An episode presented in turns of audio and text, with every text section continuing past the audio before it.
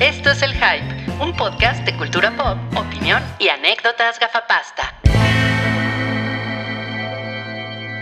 Ya estamos en vivo, ya estamos en vivo, amigos. Así es, así es. Si nos ven, por favor, dejen por ahí un comentario en el chat a todas las personillas amables que están uniéndose a esta transmisión eh, del episodio 332 del podcast del Hype. Yo soy La Rulla, como pueden ver, eh, mi nombre. Eh, abajo de mí está Adelaida Samantha. ¿Cómo están? A mi izquierda está el aburrido de Alan Acevedo, que no, que no se quiso poner la salchicha. Toda la diversión está en el pelo.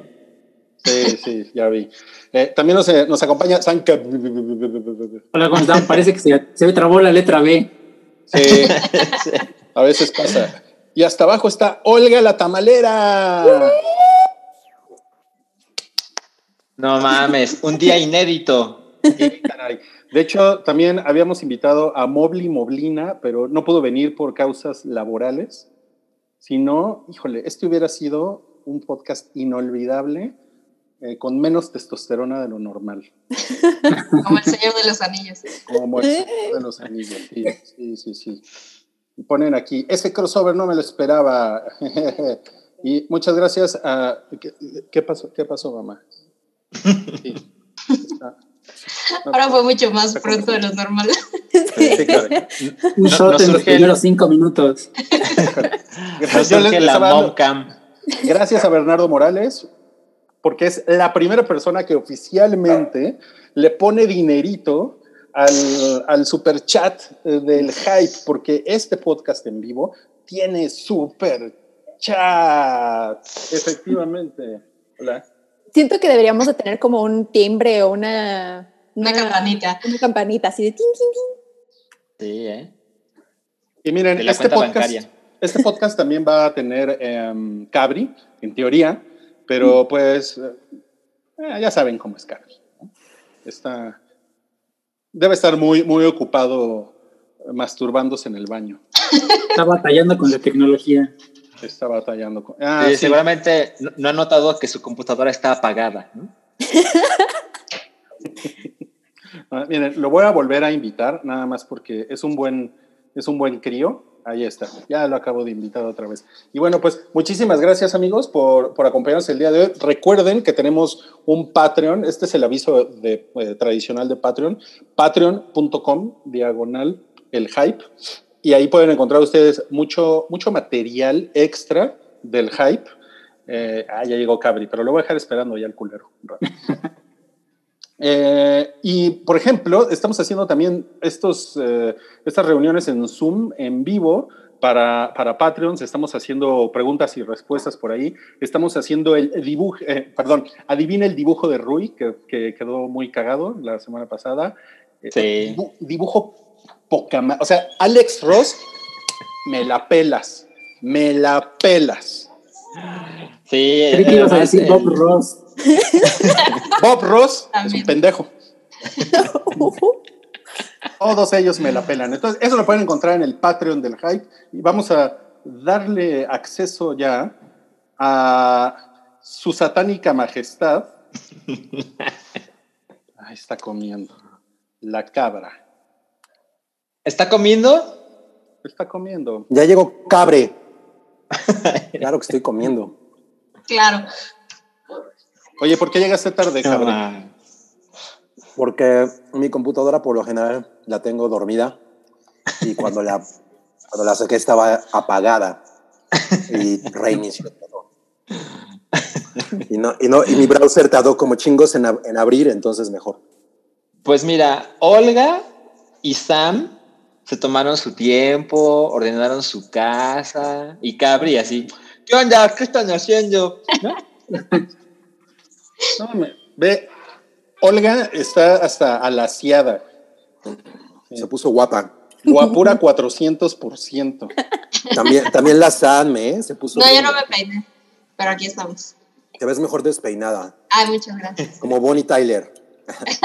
Como bonita. Hiler. A ver, eh, muchas gracias a Alan González, a Arturo Delgado, a Jorge. Jorge nos pregunta, ¿para qué sirve el superchat? ¿Para qué sirve el superchat, Salchi? Sirve para dos cosas. Eh, ustedes deciden cuál es más importante. A es que son preguntas o comentarios que se pintan de un color para que nosotros los podamos identificar mejor y los mencionemos en el podcast o como tener una mejor interacción. Y la B, que nos den dinero. Principalmente. Ahí está. Entonces, si, si quieren dejar un comentario chusco eh, o quieren mandar un- una felicitación cumpleañera o, o- o quieren dar un mensaje político, pueden utilizar También. el super chat y con mucho gusto vamos a leer. Vamos a leer Para, para promocionar su negocio. por ejemplo, ¿no? César dice, saludos a todos, los empecé a escuchar hace cuatro años y no me pierdo ningún capítulo. A huevo, César, a huevo. Madres. De eso se trata. Muchas gracias. Muchas gracias por Ya, ya solo le falta un año para los cinco. Si mis matemáticas no me fallan. Y tus matemáticas no te fallan, exactamente. Y bueno, vamos a comenzar ya con los temas, amigos. ¿Cuál es el primer tema que traemos el día de hoy?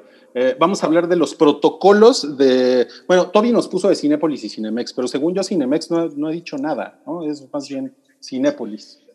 Sí, no, De- no ha haber dado nada oficial, ¿no? De, de hecho, el video que publicó, bueno, que subió Cinepolis a YouTube está unlisted. O sea, me parece que no era su intención que tanta gente lo viera. No mames. No, pero está en su página oficial. Este, Ah, te- ok. Te metes y ya aparece ahí el video de YouTube. Pero Ah, alguien bien. entra a la página oficial de Cinépolis. O sea, yo entro a la app. Todas ¿no? las notas así- venían con eso. Pero voy a entrar a la página de Cinépolis.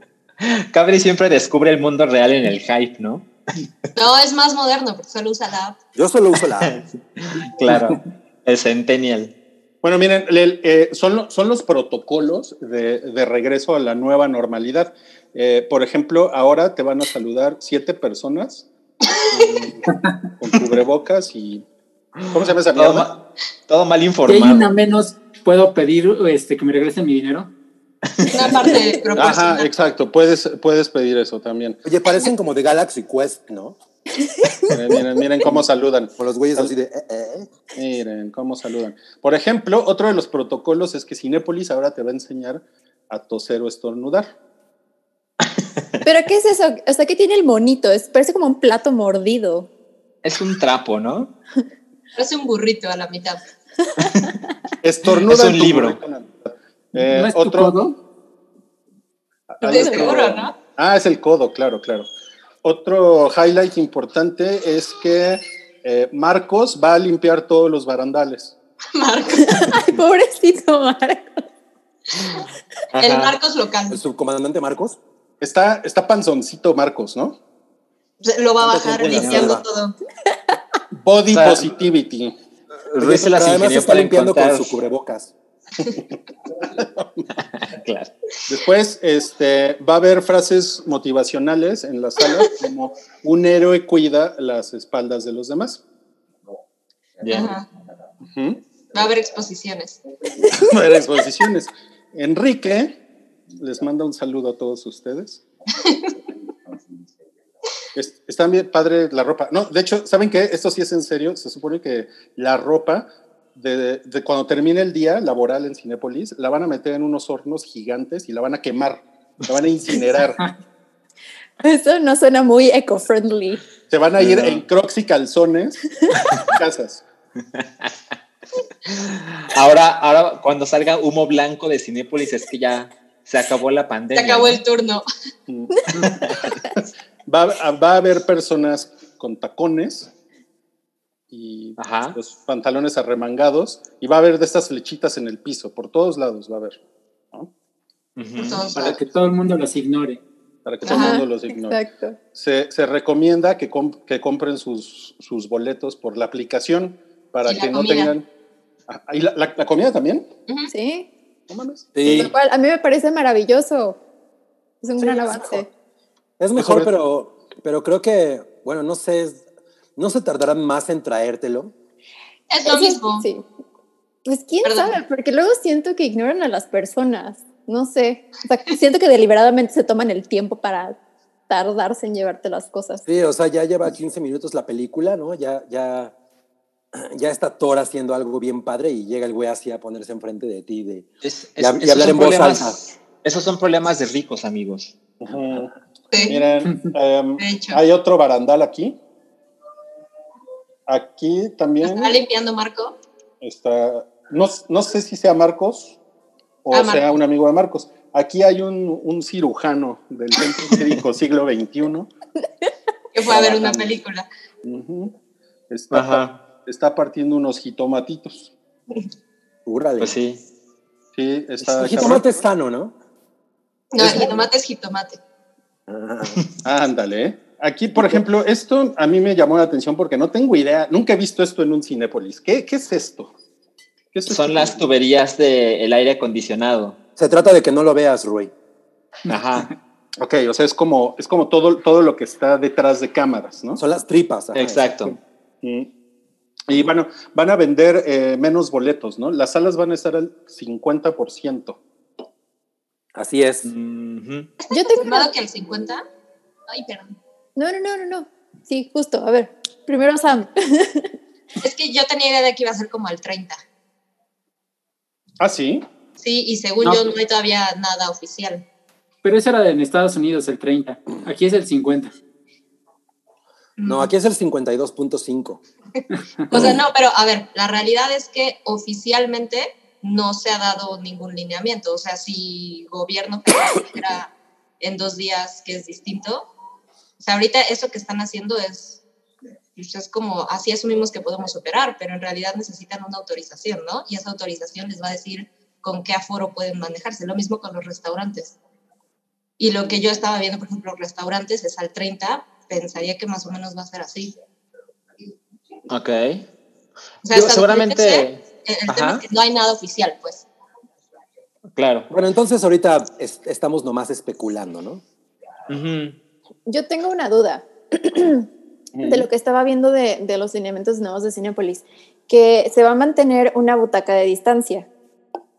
Sí. Pero, o sea, si tú llegas con alguien, aún así tienes que dejar esa butaca de distancia entre esa persona. No, o hay, lugares juntitos. dobles. Hay lugares Ajá. dobles. Ok. Pues mira, si estás peleado con tu novio, dejas una butaca de No vas al cine, ¿no? No, o puedes comprar los dos lugares y así tienes más distancia. Eso es bueno. Yo O haría sea, eso. lo que queda claro es que, así como en los VIP, si va un grupo de tres personas, va a ser un poco raro, porque el- la idea es que son dos personas, un espacio vacío, y luego dos personas, y luego un espacio vacío. Órale. Qué chingón. Oigan, justamente, perdón, nada más última duda. En los VIP, ¿cómo funciona? Los que son, o sea, son dos asientos y luego está la barrita y luego otros dos asientos. Pienso que van a cancelar dos, ¿no? Sí. Dos, cancelas dos. Supongo. Sí, yo, yo Siento que el aforo va a ser así. Sí. así, así, así como cancelaron a J.K. Rowling en Twitter. También están cancelando a, al maguito. Al Maguito. Ay, no mames, al Maguito no le están cancelando. Lo Oigan, están cancelando eh, por Planear, sí es cierto. Al rato vamos a discutir eso. En, la- en- en- en las, en las salas VIP eh, no, van a, no, no se va a poder disponer de cobijitas porque ya saben que el coronavirus se esconde en las cosas peluditas, ¿no? Y, O sea, se esconde en ti. y aparte tengo pe- tantito pelo en pecho. Eh, y tampoco van a dar menús del... eh, No, el menú va a ser digital. el menú va a ser digital. Vas a utilizar una tecnología muy novedosa de código QR. Yo voy a utiliz- a utilizar una, una tecnología más novedosa. Le voy a preguntar, ¿tienes buñuelos? No. ¿Tienes malteras? No. Así hasta hartar al señor. No, no vas a poder entrar, Cabri, con tu, con tu revista Eres a los cines. Me no encanta que, ¿por qué se consideran revistas para ir al cine? No sé. Está raro. No, pues seguro las, las ponen porque hay gente que lo hace, ¿no? Sí, pero... ¿Por? Pero pues que usen su teléfono como la gente normal. Sí. A lo, mejor, y- a, a lo mejor ahí meten su torta. En la revista. Algo Así así. puedo revisar su revista de RBD, por favor. No mames. No mames, sí está muy cabrón. Entonces, eh, pues mira, nos preguntan aquí si todavía se va a poder caldear en el cine. ¿Caldear? En las Este- VIP no se puede caldear, ¿no? Es un poco complicado. Ah, no. O sea, caldear es Ah, pagar. se puede. ¿Te puedes acostar? Sí, O sea, te acuestas, pero hay como un espacio entre. O sea, es un poco incómodo, según yo. O sea, las butacas normales es mucho más fácil. O sea, si yo fuera a caldear al cine, no lo haría en un VIP. Ok, bueno. Caldear. Caldear, está chingón eso. No, pero sí puedes, Cabri, porque el asiento, de, el, hay un, como el descansabrazos, de- se, se puede quita. hacer para atrás. Ajá, Pero- sí puedes. ¿Sí? No me acuerdo. Sí, es que pero hace ¿saben mucho no voy al cine. Pero miren, les, les voy a dar un pro tip. Ese, ese, ese descansabrazos es bueno quitarlo para el hand job que le llaman. O sea, para caldear. Ajá, para caldear, No, pues, para caldear. Se acaba de cancelar el patrocinio de Cinépolis en este podcast. Hasta mi mamá se está riendo. Según yo, No, no, pues- no hablas inglés. ¿Ya que le queda? Ya que le Yo, queda. yo caldeaba en el Futurama cuando era chavillo. Yo caldeaba. Vosotros caldeáis. Hombres necios que caldeáis sin razón. Oigan, eh, César Vergara, gracias por su aportación en el superchat. Santiago Herrera, gracias. Dice, por si nadie les ha dicho que están bien guapos hoy. A huevo. Omar, No, ¿eh? gracias, había Cristian. Jorge Jacinto nos está dejando un dinerito para que Cabri remodele su bañito. Uh, Wow. No mames, lo que no saben es que se cayó. ¿Les, voy, les, les puedo enseñar? por favor. Mira, les enseño rapidísimo. Est- esto- estoy en mi, en mi cuarto de entretenimiento. Ajá. Ajá. Entonces, ah, tiene un baño. Ajá. que- Ah, espero, lo, sí, es- espero lo peor. Sí, tiene un baño. Y en el temblor Ok. se cayó el techo. Así estábamos un día viendo una película y huevos se cae el techo. Y un día tembló. Y no, le, no lo han reparado. El casero no lo ha reparado. Pobre Cabri. No, Ya pues sabemos sí. a dónde van los fondos. Exacto. Nos da, nos da mucho gusto que, que se amparen. ¿no? Así es que por favor, Patreons, cooperen. Sí, cooperen, cooperen. Bueno, eh, por cierto, la cadena AMC en Estados Unidos eh, reportó pérdidas de 2.200 millones de dólares en el primer trimestre del año. Para que vean lo que Es se la- siente. Es la pobre. cadena más grande de cines en el mundo. O sea que sí perdí un chingo de lana, ¿no? O sea, es más grande que Cinemas Lumière. Poquito. Es un poquito más grande. sí. Andaban coqueteando con la bancarrota, ¿no? Estaban viendo si se declaraban o no. Así es. No mames. Pero están bien feos esos cines. Y son excesivamente caros. Ajá, yo. Hay, hay unos ahí en Nueva York, en, cerca de Times Square, donde yo fui a ver varias películas y la verdad es que no, no estaba tan chida las salas. Cinépolis rules, man. Y bueno, sí son caros, pero es que también aquí es muy barato. Ajá, o sea, el cine en Estados Unidos es caro. Es muy caro. Pero, pero ¿qué tal tu cubeta de palomitas? ¿Cuán- Ahí sí, unos 300. Sí, pero traen el coleccionable. ah, claro, claro, Claro. claro. La cara de Brie Larson.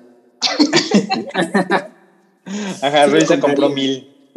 Y yo así, "Ah, ¿dónde consigo eso? Hay un plato con la cara de Brie Larson porque pues, tiene cara de plato, ¿no? No mames. Del déjenme- creador de Batman le gustan solo los microbuseros. Ah, sí, ahorita vamos a hablar de eso. Pero antes, vamos a platicar de los estrenos en Netflix. Se estrena, bueno, se estrenó ayer una cosa que se llama Reality Z. Sí, eh, vi el tráiler. Es una cosa que, que está en Netflix, de origen brasileño. Y es una serie. Tiene la primera temporada, porque anunciaron que habrá segunda. La primera temporada tiene 10 episodios. Y creo que la mejor manera de entender de qué va es, imagínense que es el apocalipsis zombie. Y hay unas personas que dicen, tengo un plan maestro para sobrevivir. Meternos a la casa de Big Brother. Entonces, van a ese lugar porque tiene todo lo que se necesita como para resguardar- resguardarse y está en el plan involucrada la que supongo que es la arquitecta y ella conoce todos los secretos del lugar. La verdad es que se ve como una chingadera que me parece que sería mejor si fuera una película, pero no, es una serie de por lo menos 10 episodios. ¿10? Yo vi cuatro. Ay, ¿qué tal? ¿Tuviste cuatro? Am- Amo a Sam porque siempre ve lo que nadie quiere ver. Ah, Mira, la, la serie nadie. eh, me, me llamó un poco la atención porque está basada en una serie inglesa que se llama Dead Set. Eh, y, la, y la serie inglesa es del creador de Black Mirror. Entonces, aparentemente, o sea, yo no Oh. sabía nada de esa serie, pero aparentemente es, es buena. Eh, no tengo idea. Si, si pudiera servir de referencia esta versión brasileira, no manches, es, es, es, es mala, no puedo, no puedo describir lo mala que es. Está muy cañón. Todos los personajes es, es como si hubieran sido rociados por, por el gas de, de Cabin in the Woods. O sea, está muy cabrón lo, lo, lo pendejas que son todas las situaciones. Es, es, es irreal lo, lo estúpido que es. En cuanto a producción, no se ve tan mal. Digo, para hacer serie está ok. La violencia empieza como medio PG-13 y de repente sí tiene ciertas escenas más o menos. O sea, si comparas con algo tipo Walking Dead, la verdad es que hasta donde voy se queda corta. O sea, tampoco es un, un plus que le puedas dar a la serie. Es, es terrible. no, no puedo escribirlo. O sea, ha- hay una escena en donde están pensando. O sea, y sí, es, es eso, es un, es un reality show. em, Aquí no es Big Brother, en la serie inglesa, la original, sí tal cual le llaman Big Brother. Aquí, Aquí eh, es el hermano Grindy. se llama Olimpo, entonces toda, todo el, el mood es eh, griego, ¿no? Y, están eh, los personajes adentro, que son los que están encerrados en la casa, y de repente hay otros personajes afuera y los vas como conociendo. La construcción de personajes es, es nula, o sea, es terrible, y que juega con el horror comedia, no te da ninguno de los dos, es, son una caricatura todos los personajes, o sea, puede ser que esté interesante si la quieres ver y estar riéndote de algo durante 30 minutos por episodio, pero es, es, es, es increíble lo mala que es. Es- O sea, pero es, es Bueno. reírse de algo por lo malo que está. Sí, sí, sí, sí. Y, te digo, intentan como, ah, de repente estás cagadito, pero, pero la verdad es que no, o sea, tú pierdes la línea de lo que es a propósito y lo que nada más es porque está, está muy mal. O sea, ah, te decía, hay una escena en donde dicen, bueno, pues tenemos que salir, ¿no? Por medicinas. Y entonces ellos están encerrados en la casa donde aparentemente es el lugar más seguro de, de Brasil en ese momento y hacen el paneo y pues están los zombies afuera el desmadre y coches chocados y gente comida y es como de, ok, ¿cuál es el plan? Bueno, pues la segunda parte del plan es subirnos a ese coche del que tengo las llaves e irnos, ¿no? Ok, ¿cuál es la primera parte del plan?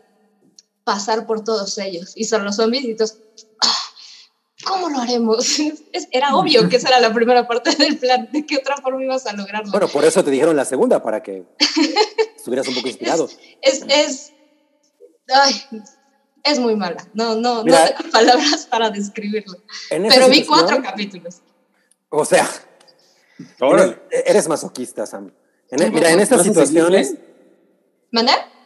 ¿Me vas a seguir viendo?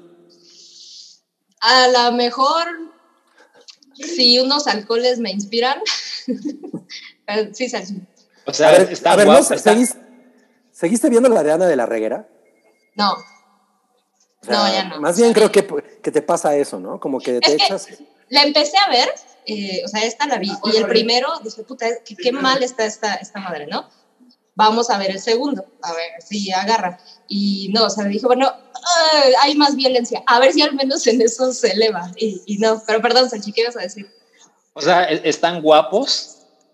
La que mayoría, te diga, eh, no, o sea, na- nada, nada maravilloso. O sea, la que sale, que es como Ya. la buena, porque es la buenota de, de ahí, pues, pues sí, o sea, dices, es Brasil, y sí, pero ni siquiera es algo impresionante. No, no, ni siquiera creo que sea la... Es Brasil.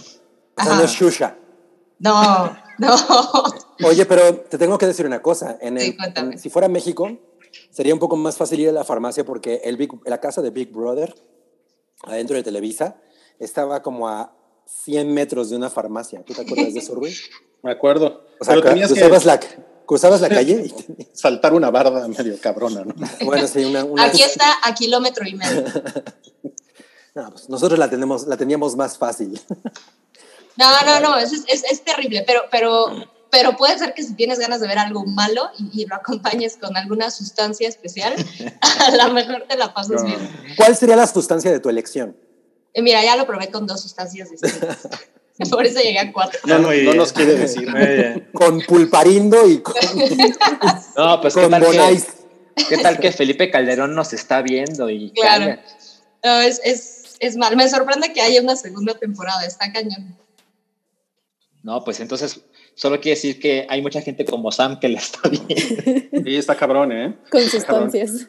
Sí, fue Oigan, y bueno, Netflix mañana estrena Historia de un crimen, La búsqueda, que es esta, creo que es una miniserie de, de escándalo basada en la historia de la niña Paulette. Ay, yo, yo tengo, yo tengo ¿les mucho puedo decir morbo de algo? verla. Sí. Ujú. Se Eh, ve medio la, malita, ¿no? la super amiga de la mamá de Paulette es amiga mía. ¿En la vida real? Ajá. ¿O en la serie? Ah, Sí. Sale cabrón. Cabri es de, No, no, de no. 1%. Y, y me dijo, o sea, me dijo, vela porque quiero, porque quiero que me digas qué te parece y ya platicaremos de ello. Así es que voy a tener como ahí una, como un insight interesante que darles la próxima semana porque sí, pi- sí pienso verlo. Porque le- ella me contó su versión de cuatro horas de lo que pasó con ese caso y cuatro sí está, sí está muy intrigante. Entonces ¿No cabe en un tweet? Mm, No creo. ¿Hubo sustancias de por medio? No, nada, nada, nada. Me dijo, o sea, porque nos dijo, miren, ¿quieren saber? Pues tienen que callarse. Pero, o sea, voy a- vamos a amanecernos hablando de esto. Y yo, ah, ok, va. Qué chingón. Y sí, estuvo muy. Entonces estoy muy intrigado, muy intrigado. Pero, pues, ¿ustedes la van a ver? No, Sí. yo me voy a alejar por completo. Yo sí la voy a ver. Vi el tráiler y no mames, es como de la Rosa de Guadalupe, pero sin memes. O sea, se ve fatal. Pero sale no los Regina. Blandón. Ay, híjole, me caga, me La caga. amo. Preferiría que saliera Regina Durón. Claro, Durón.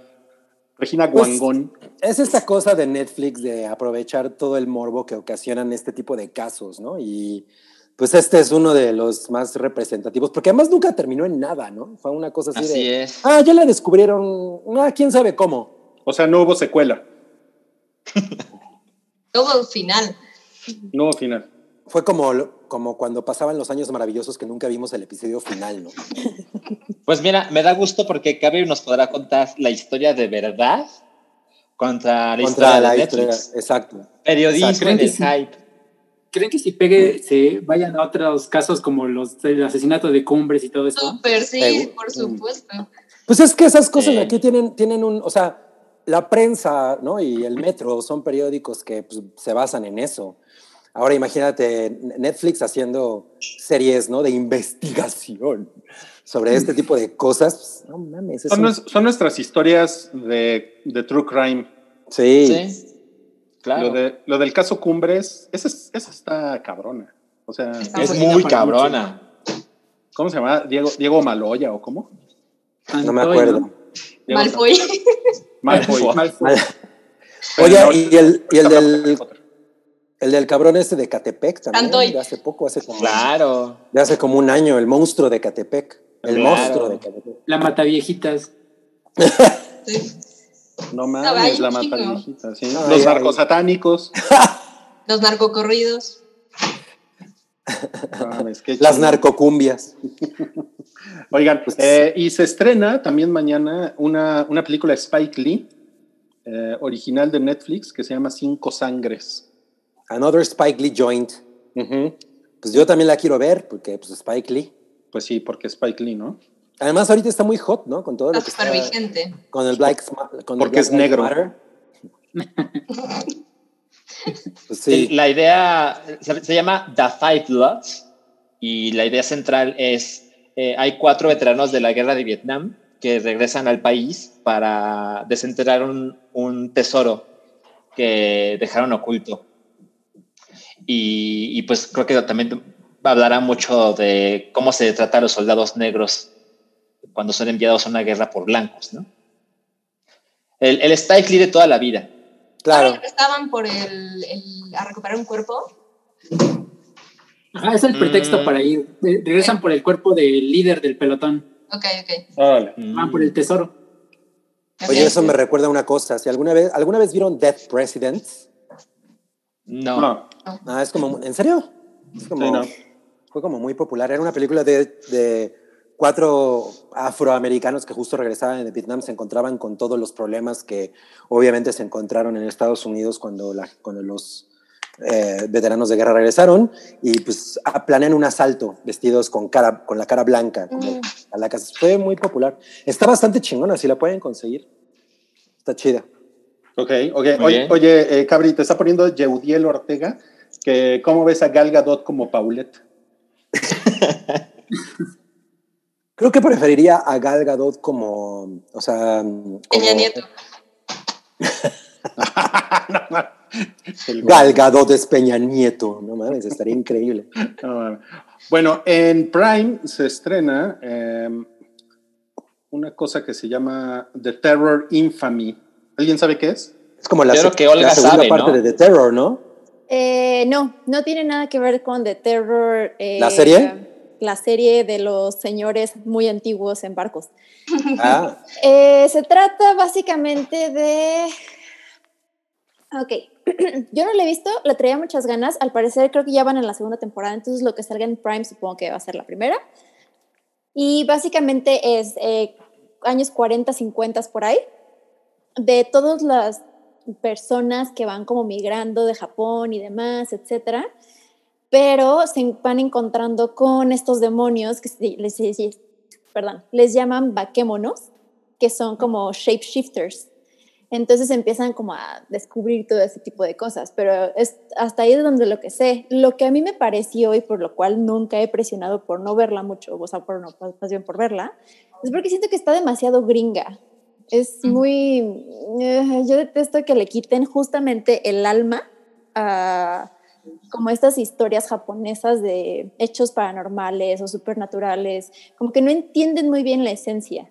Entonces, para mí, digo, creo que el tema estaría cool, pero no se ve muy atractiva. Salchi quiere hablar. Apetitosa. Solo para que quede claro, o sea, sí tiene que ver con The Terror, porque es una serie antológica y, y la segunda temporada tiene el subtítulo de Infamy. Entonces, no tiene que ver con los personajes de la 1, pero es la misma cosa, como American Horror Story. Ah, sí, eso no Ok. lo sabía. O sea, Que- sí. O sea, según yo, The Terror es una cosa que se va a tratar como de muchas historias diferentes. O sea, como que no van a, no van a continuar con lo que vi, bueno, yo no la vi, pero con lo que alguien vio. De- Ajá, esa historia ah, terminó. Exacto, entonces ya van a ir con otra cosa. Pero bueno, ok. De hecho, em, se estrena American Horror Story, justo lo que, que estaba comentando ahorita Salchi. El 15 de junio se estrena en Prime Video. Esa es, es una buena noticia porque van a estrenar de la temporada 1 a la 8. Órale. Wow. Sí. Entonces, si ustedes se la, se la han perdido y Prime es el lugar donde uno puede ver cosas que nunca tuvo ganas de ver realmente, creo que pueden aprovechar y, y- y verla ahí. Yo, yo especialmente les recomiendo la temporada de, creo que es la 6, la del culto. ¿La de Gaga? No, esa es la 5, está cagada Ah, también, sí. esa es la del hotel. Eh. Sí, pero la del, la del culto es la de, es la de Donald Trump contra Hillary. Y está, Ah. bien, está bien cagada esa, esa temporada. No sé si es la 5 o la 6. a lo mejor les estoy diciendo una pendejada, pero esas se las, se las recomiendo. Sí, no, no, mal, no mal informes. Ya te parece a Javier La Torre. Oye, ¿qué onda con Javier Alatorre? Se la pasa con los fake news.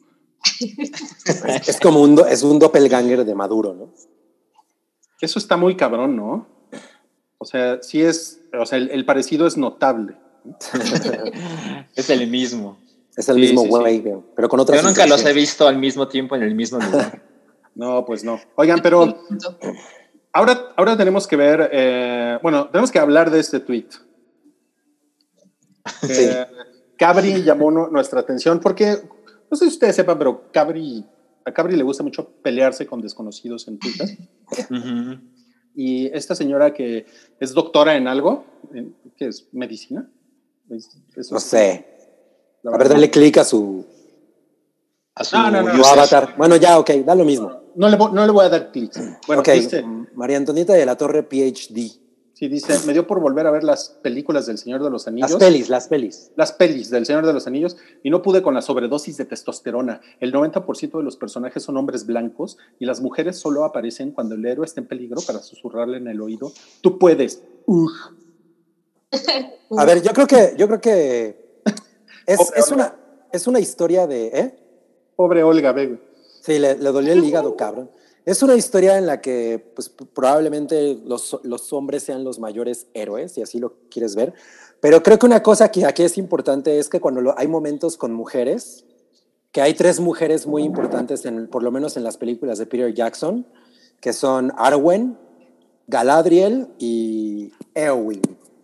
Pues lo- los momentos que cada una de las tres tienen son momentos en los que están tal vez incluso por, no por encima de los hombres, pero como que les hacen ver que ellas, puede, ellas están cabronas, ¿no? O sea, que ellas también tienen soluciones a lo que está ocurriendo. Especialmente el momento de Eowyn, que, es, que gira en torno a el hecho de que ella no es hombre y que por no ser hombre tiene una ventaja por encima de todos los hombres de ese reino. Es una cosa muy cabrona y es uno de mis momentos favoritos de, de la trilogía. O sea, yo me acuerdo que cuando yo vi eso en el cine, sí estaba así de ¡ya! ¿no? Porque hay mucho énfasis en que nadie puede matar a, a este Witch. eh, Ningún hombre. Witch King. Sí, Witch King. Witch King. Ningún hombre puede matarlo y cuando ella se quita el casco y le dice I am no man y lo mata, no mames, o sea, yo creo que, que aunque los, los personajes principales, o sea, y con eso me refiero a The Fellowship of the Ring, sean todos hombres, no significa, no significa que no hay momentos de esos. Y además también es una cosa que fue escrita hace un chingo de tiempo y no todas las historias necesitan dos negros y dos mujeres y dos blancos y dos transexuales y dos, o sea, así nada más habría... Exacto, exacto. Así habría un tipo de historia, nada más, ¿no? Lo cual me cagaría. Ok, eres muy radical, ¿sabes? Como las tortugas ninja. Radical, Sí. bro. A ver, a ver, ¿y, y tú qué tienes que decirnos, Olga, sobre esto? No, yo sí, o sea, genuinamente creo que estuve vomitando bilis desde que vi el tweet de Cabri y le contesté con, con decencia para no exaltarme más. Pero eh, a mí, a mí me, me- ah, Dios mío, hasta me trabo muchísimo del enojo, pero me desesperen demasiado que agarren cosas y las descontextualicen para apoyar una ideología, un movimiento, lo que sea, a su favor, porque no están realmente entendiendo la raíz de lo que están, de lo cual se están apoyando. Justo, o sea, más allá de, de estas tres chicas, de Eowyn, Galadriel y Arwen, que al final de todo se trata de una historia que es todo no todos los reinos, pues, pero todas las especies, todas las razas en ese momento, en la Tierra Media, pues están uniendo para ayudar a que se venza ese mal, a que ya no exista, a que Sauron, bye, chao. ¿No? Entonces, claro, tenemos a, a, a Arwen rescatando a Frodo y, o sea, no inventen. Eh, en Osgiliath, todo el ejército no pudo contra creo que eran ni siquiera los cinco, no me acuerdo si eran tres o cuatro Nazguls, pero no podían con ellos y Arwen se la pela a los cinco, o sea, con su caballito acá bien amalón. Y luego... Pues es que es bien argüendera. Pues sí, y tiene un montón de habilidades y no es como que le diga a Frodo, oh, yo, tú puedes, o sea, no, la señora lo salva y le dice, a mí me la pelan, papacitos.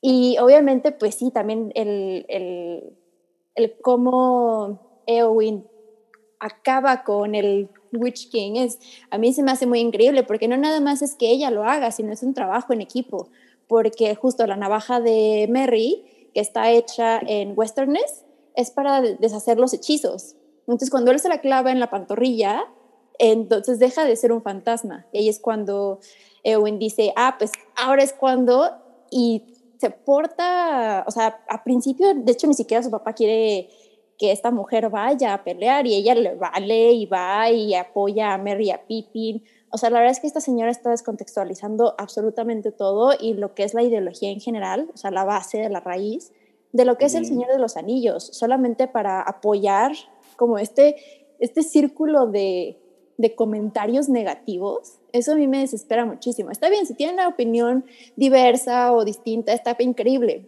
pero que sea con fundamentos, porque cuando ya empiezan a transgiversar las cosas es eh, a su favor, a mí me parece que eso ya es jugar bajo. Miren, aquí pone mucho insulto y poca sustancia. Dejo aquí mi opinión porque es mi derecho expresar lo que pienso y porque nadie puede refutar que el tiempo que el Lord of the Rings se dedica a las mujeres es de 1%. O sea, ya, ya no era, era el 10 en el tweet anterior. Ahora es 1% comparado con los personajes masculinos.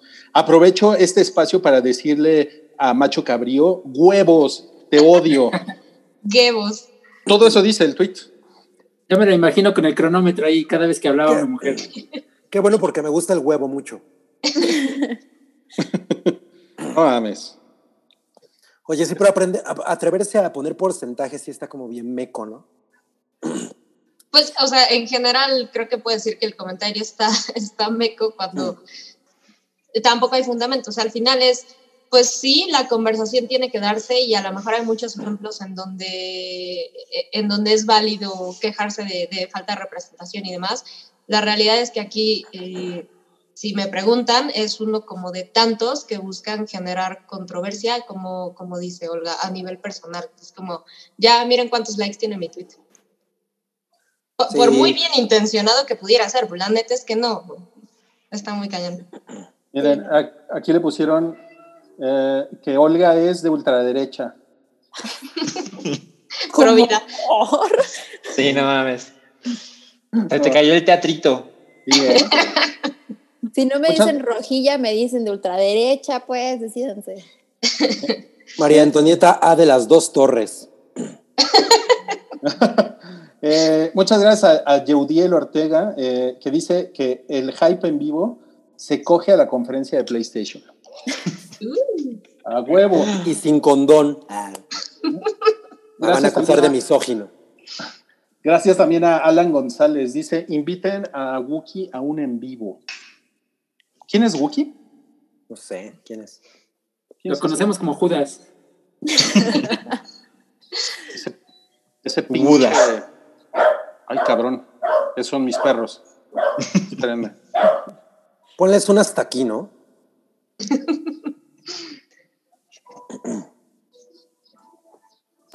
Y luego sigue? Siguen, eh, perdón, es que siguen ladrando, siguen ladrando mis perros. Entonces. No, pues te digo que. A ver, ya sé, lean ustedes la siguiente, porque me voy a poner en mute. Ok, el siguiente tema es el no cállate que nos mandó Toby esta semana, y es que los Looney Tunes son más populares en HBO Max que Game of Thrones. Qué cagado, ¿no? Me parece muy curioso. Ajá. Sí, sí está cagado. O sea, pero. O sea, claramente eh, son nuevos episodios de los Looney Tunes, entonces creo que tampoco es lo más justo comparar algo nuevo contra algo que creo que la mayoría de las personas que están interesadas en Game of Thrones ya la vieron. Eh, pero pues sí, es, una comparación ahí mañosa y chistosa. No, pero lo más cagado es que el segundo lugar es Elmo. Entonces está, está chido porque yo creo que la gente está oyendo de todo lo que pasa en el mundo y se pone a ver cosas que lo distraen, ¿no? Pues si estás viendo a Elmo, no estás huyendo de lo que está pasando en el mundo porque ahorita está en el top de la conversación. Ah, bueno, el Elmo, el Elmo anarquista. Bueno, pero Elmo es amor. El, Elmo antifa. Yo siempre he pensado que Elmo se llama Elmo porque es el monito. claro. El monito rojo. El monito rojo, exacto. Oigan, y además, Elmer y Sam Bigotes de los Looney Tunes ya no tienen armas en los nuevos episodios. O sea, es como quitarle los, los eh, walkie-talkies a los policías en IT, e ¿no? no, mames. Y las, como pues, quitarle las llaves a Kiss en IT. E les quitaron las pistolas, pero les pusieron este, cuchillos y así hachas. No, no. Arma blanca. peor, ¿no? Qué mamada. me, me, me, interesa saber qué piensa Olga de ultraderecha. Eh, porque tú, tú, estás a favor de que la gente porte armas, ¿no? Es para Ella tiene 80 en su cocina. Yo tengo una por aquí, pero está, estoy limpiando. Se la encargó, se la encargó a su hijo. Está enseñando a limpiarla. ya no me acordaba que tiene un hijo. Oiga, pero sí. la verdad es que es mucho mejor que, o bueno, no sé si mejor, pero es más lógico que en, este, en esta época le quiten las armas en nuevos episodios a estos personajes, a que digitalmente le quiten las armas en los episodios de 1960. Claro. Sí, totalmente.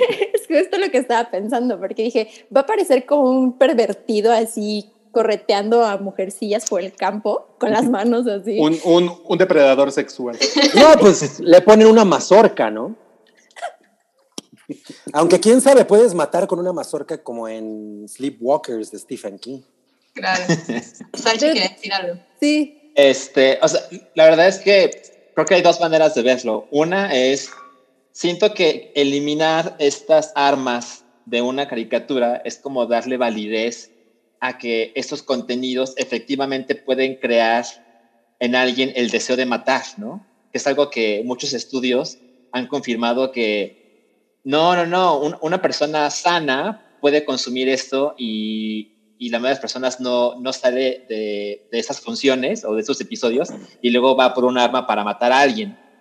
Y siento que este mensaje puede interpretarse de ese modo, que a lo mejor sí crea esta reacción en la gente y mejor la quitamos. La otra óptica es, bueno, pues es Estados Unidos, ¿no? Entonces, seguramente ellos consideran que es el mejor modo de, ok, la, aquí las cosas no suceden como en el resto del planeta, podemos intentar otras soluciones y quitar las armas en la mayor cantidad de cosas disponibles, sobre todo cuando están dirigidas a un público infantil. Exacto, que, que la conversación, pues desde hace mucho tiempo en Estados Unidos es lo normalizado que tienen las, eh, los niños uh, de este tipo de, de, cosas, independientemente de si consideras que es influencia o no, o sea, la realidad es que sí lo tienen normalizado. O sea, puede que sea una buena o no decisión, por puro PR, o sea, tenían que hacerlo de esa forma, era, no tenían opción. Claro. Sí. Y, no, y no está mal, o sea, yo creo que, digo, así como puedes hacer stand-up sin groserías, puedes hacer caricaturas sin armas, ¿no? Sin violencia. Sin, sin violencia. No, o, pues la violencia es divertida. O una revolución sin manos. ¿Quién eres? Leonardo de Lozán. Oigan, pero vamos a pasar a algo todavía más polémico, que es que Cabri dice que esta taza es de microdosero. Coincido con Cabri. Pues es que ahí, ahí, tiene un llavero de Batman y la taza de Batman pues, co coincide con el panorama que pinté en aquel podcast. ¿no? no mames. O sea, o sea lo, que, lo que nos estás diciendo es que si votaste por Morena, te gusta Batman. No entiendo cómo llegaste a esa conclusión. Y si, y si votaste por. Ay, ¿cómo, ¿cómo, se llamaba el, el güey de la mirada de loco? Este. El del pan. Ah, el, ¿Anaya? ¿Anaya? Anaya, Anaya. Y si, si votaste por Anaya, te gusta Spider-Man. ¿Y, ¿Y, si voté por el Bronco? ¿Te gusta Thanos? Calimán. no, Calimán. Calimán, güey. No, no, pues era parte de, ese, de esa polémica que se desató cuando dije que, que Batman era un personaje que le gustaba a microbuseos. Y tengo que decir una cosa a mi favor. No, me, no estoy errado. O sea, le gusta a microbuseros, a, a, a directores cirujanos. de empresas, ¿no? a gente que trabaja en la industria del entretenimiento. Le gusta a mucha gente. ¿Por qué discriminan? Ustedes están discriminando a los microbuseros al decir que Batman no le gusta a microbuseros. No, no, bueno, Cabri no, buscando la manera de zafarse. Sí, ya vi cómo te Soy el J.K. Rowling de... Cuando Cabri dijo eso de los microbuseros, me imaginé a, a Batman Mion como el Calvin Mion. Exacto. Calvin, a diferencia de Garfield, es un cómic que le gusta a los microbuseros. Claro. Oigan, y ahora para, para, para que vean los, los, los serios que se, han vuelto, que se han vuelto los medios de comunicación, eh, el titular de esta nota es Periodicazo en la boca. ¿El de Salma Hayek? Critica a Salma Hayek por pedir justicia y ella le contesta. Oye, a mí también me gustaría que me contestara Salma Hayek. A mí una vez me contestó una pregunta, ¿quieres tocarme? ¿Cómo? Oye, ¿Tú le preguntaste eso o ella te dijo eso? Ajá. Te dijo, sí, son las 3.15. pues, sea lo que sea que me haya dicho, me contestó una pregunta. Sí. ¿Esta es salsa roja o verde? no, pues el tema es que obviamente Salma Hayek se pronunció a través de su Instagram en un muy elocuente español y todavía aún más elocuente inglés Ujú. eh, sobre pues, el tema de Black Lives Matter, ¿no? Y alguien le puso, pues nunca le tiras un... Ah, porque pues además fue, no, en fue en relación a- más bien a lo de Giovanni, perdón, si me equivoco. Así es. Fue lo de Giovanni y alguien le puso algo así como, nunca le tiras un pedo a los mexicanos, ¿no? Entonces, O sea, le escribió un, un mensaje un fan de Batman, ¿no? y de, y de Calvin. Y, y, pues ella dijo, no, pues güey, o sea, yo he ¿no? Eh, donado tantas, y, o sea, dinero a, a causas y he apoyado a causas de diferentes maneras que no necesariamente es poner en mi Instagram que estoy en pro de X cosas, lo cual creo que siempre ha sido un, un tema que Salma Hayek ha, ha hecho, ¿no? Siempre sale en el hola, ¿no? Así, Salma Hayek ahora donó a los niños de Perú o yo qué sé. De Y- Perú. Y el entonces, país más bueno, exótico en el que pudo pensar Cabri. que Salma no, no, no, dona a Timbuktu. Pero pues la, o sea, la respuesta fue muy contundente, co- como que sí le enojó. Sí, puso, normalmente me lo callo aunque se la pasen hablando de mí, pero hoy me agarraste cansada. Seguro se estaba echando unos vinitos. Pues estaría bien, ¿no? A mí me gustaría echarme unos vinitos con Salma. No, pues a mí también. Pero pues bueno, tiene, o sea, yo, yo siempre he pensado que a veces cuando las, la- las celebridades ponen, no, acabo de donar no sé cuánto a tal causa, pues también es un poco de autopromoción, ¿no? O sea, a veces yo pensaría que si yo tuviera ese dinero, que no tengo, como ya vieron mi techo de, de baño, Sí, no. pues haría ese tipo de cosas, ¿no? O sea, donar, a, Puede- donar por decir- debajo del agua. Puedes decir, acabo de donar dos mil pesos para mi baño. Exacto, acabo de donar, pero en, en- en realidad es nombre clave para una asociación de niños payasitos que trabajan en reforma. Bueno, Rui está muy distraído. Discúlpenme Ajá. ustedes, discúlpenme. Oigan, eh, salió un tráiler. Es que como ya no hay tráilers, porque ya no hay películas. Entonces, No, sí hay trailers además. bueno, pero, Ok, ¿Salió un trailer de qué? pero hace unos meses había 20 trailers a la semana y ahora hay como dos, ¿no? Eh, salió el de Bill and Ted Face the Music. Les tengo que decir que lo, lo acabo de ver en mi tele y Chocomiao me dijo, no, pues aquí a Nurri sí se le nota la edad sin barba. No. si se quita la barba, sí se le nota la edad. Qué cagado. Yo tengo que decir una cosa. No me gustó tanto. Digo, sé que es como un primer No vistazo. esperaba otra cosa. Ah, sí, pero. O sea, yo sí me lo esperaba un poco más divertido. Si- si- siento que se ve muy mecánicos ellos, así como. Sí, No yo sé. sentí, a, a mí, yo siempre fui muy fan, a mí me pareció que ahora agarra como otro nivel de, digo, por el tráiler, no es que va a ser la película, pero agarra como otro nivel de cagadez el hecho de que se siguen comportando, sí, sus personajes siempre fueron medio caricaturescos en ese sentido, y ahora es igual, pero pues con los años que tienen. Entonces, a mí sí me pareció gracioso y creo que la dinámica justo, el hecho de que se vean como, como acartonados o torpes o, o, o poco natural, es, es parte de lo, que, de lo que puede estar cagado. O sea, en realidad la película, yo lo recuerdo, así eran, o sea, siempre se sintió como, como rara su, su, su comportamiento. Es, es Pero no hay como esta, no hay como esta cosa que, ah, o sea, me, me- me parece muy cagado que ahora Bill and Ted ya es como una institución mucho más grande. O sea, cuando salió esa película, era una cosa independiente que tres personas habían visto, ¿no? Pero ahora con toda la fama de Keanu Reeves y todo eso, pues ya obviamente es una institución mucho más grande. Y hay como más intereses, ya, ¿sabes? Entonces yo por lo menos lo siento como muy artificial. Eh, o sea, esa es como la, digo, no, que no significa que esté horrible ni nada, o sea, pues verlos a los dos juntos me parece increíble. Pero, pero, sí, no sé, para mí es como esta cosa como si alguien le hubiera, pul- hubiera pulido este producto muy cabrón y hubiera dicho, bueno, ahora esto que es muy popular en este momento y además aprovechando el, la fama de Keanu Reeves, vamos a, vamos a, a- darle un punch muy cabrón. Y a mí eso es lo que me refleja un poco del trailer. Me- no me pareció tan natural, no sé. No, pues, o Igual sea, la voy a ver.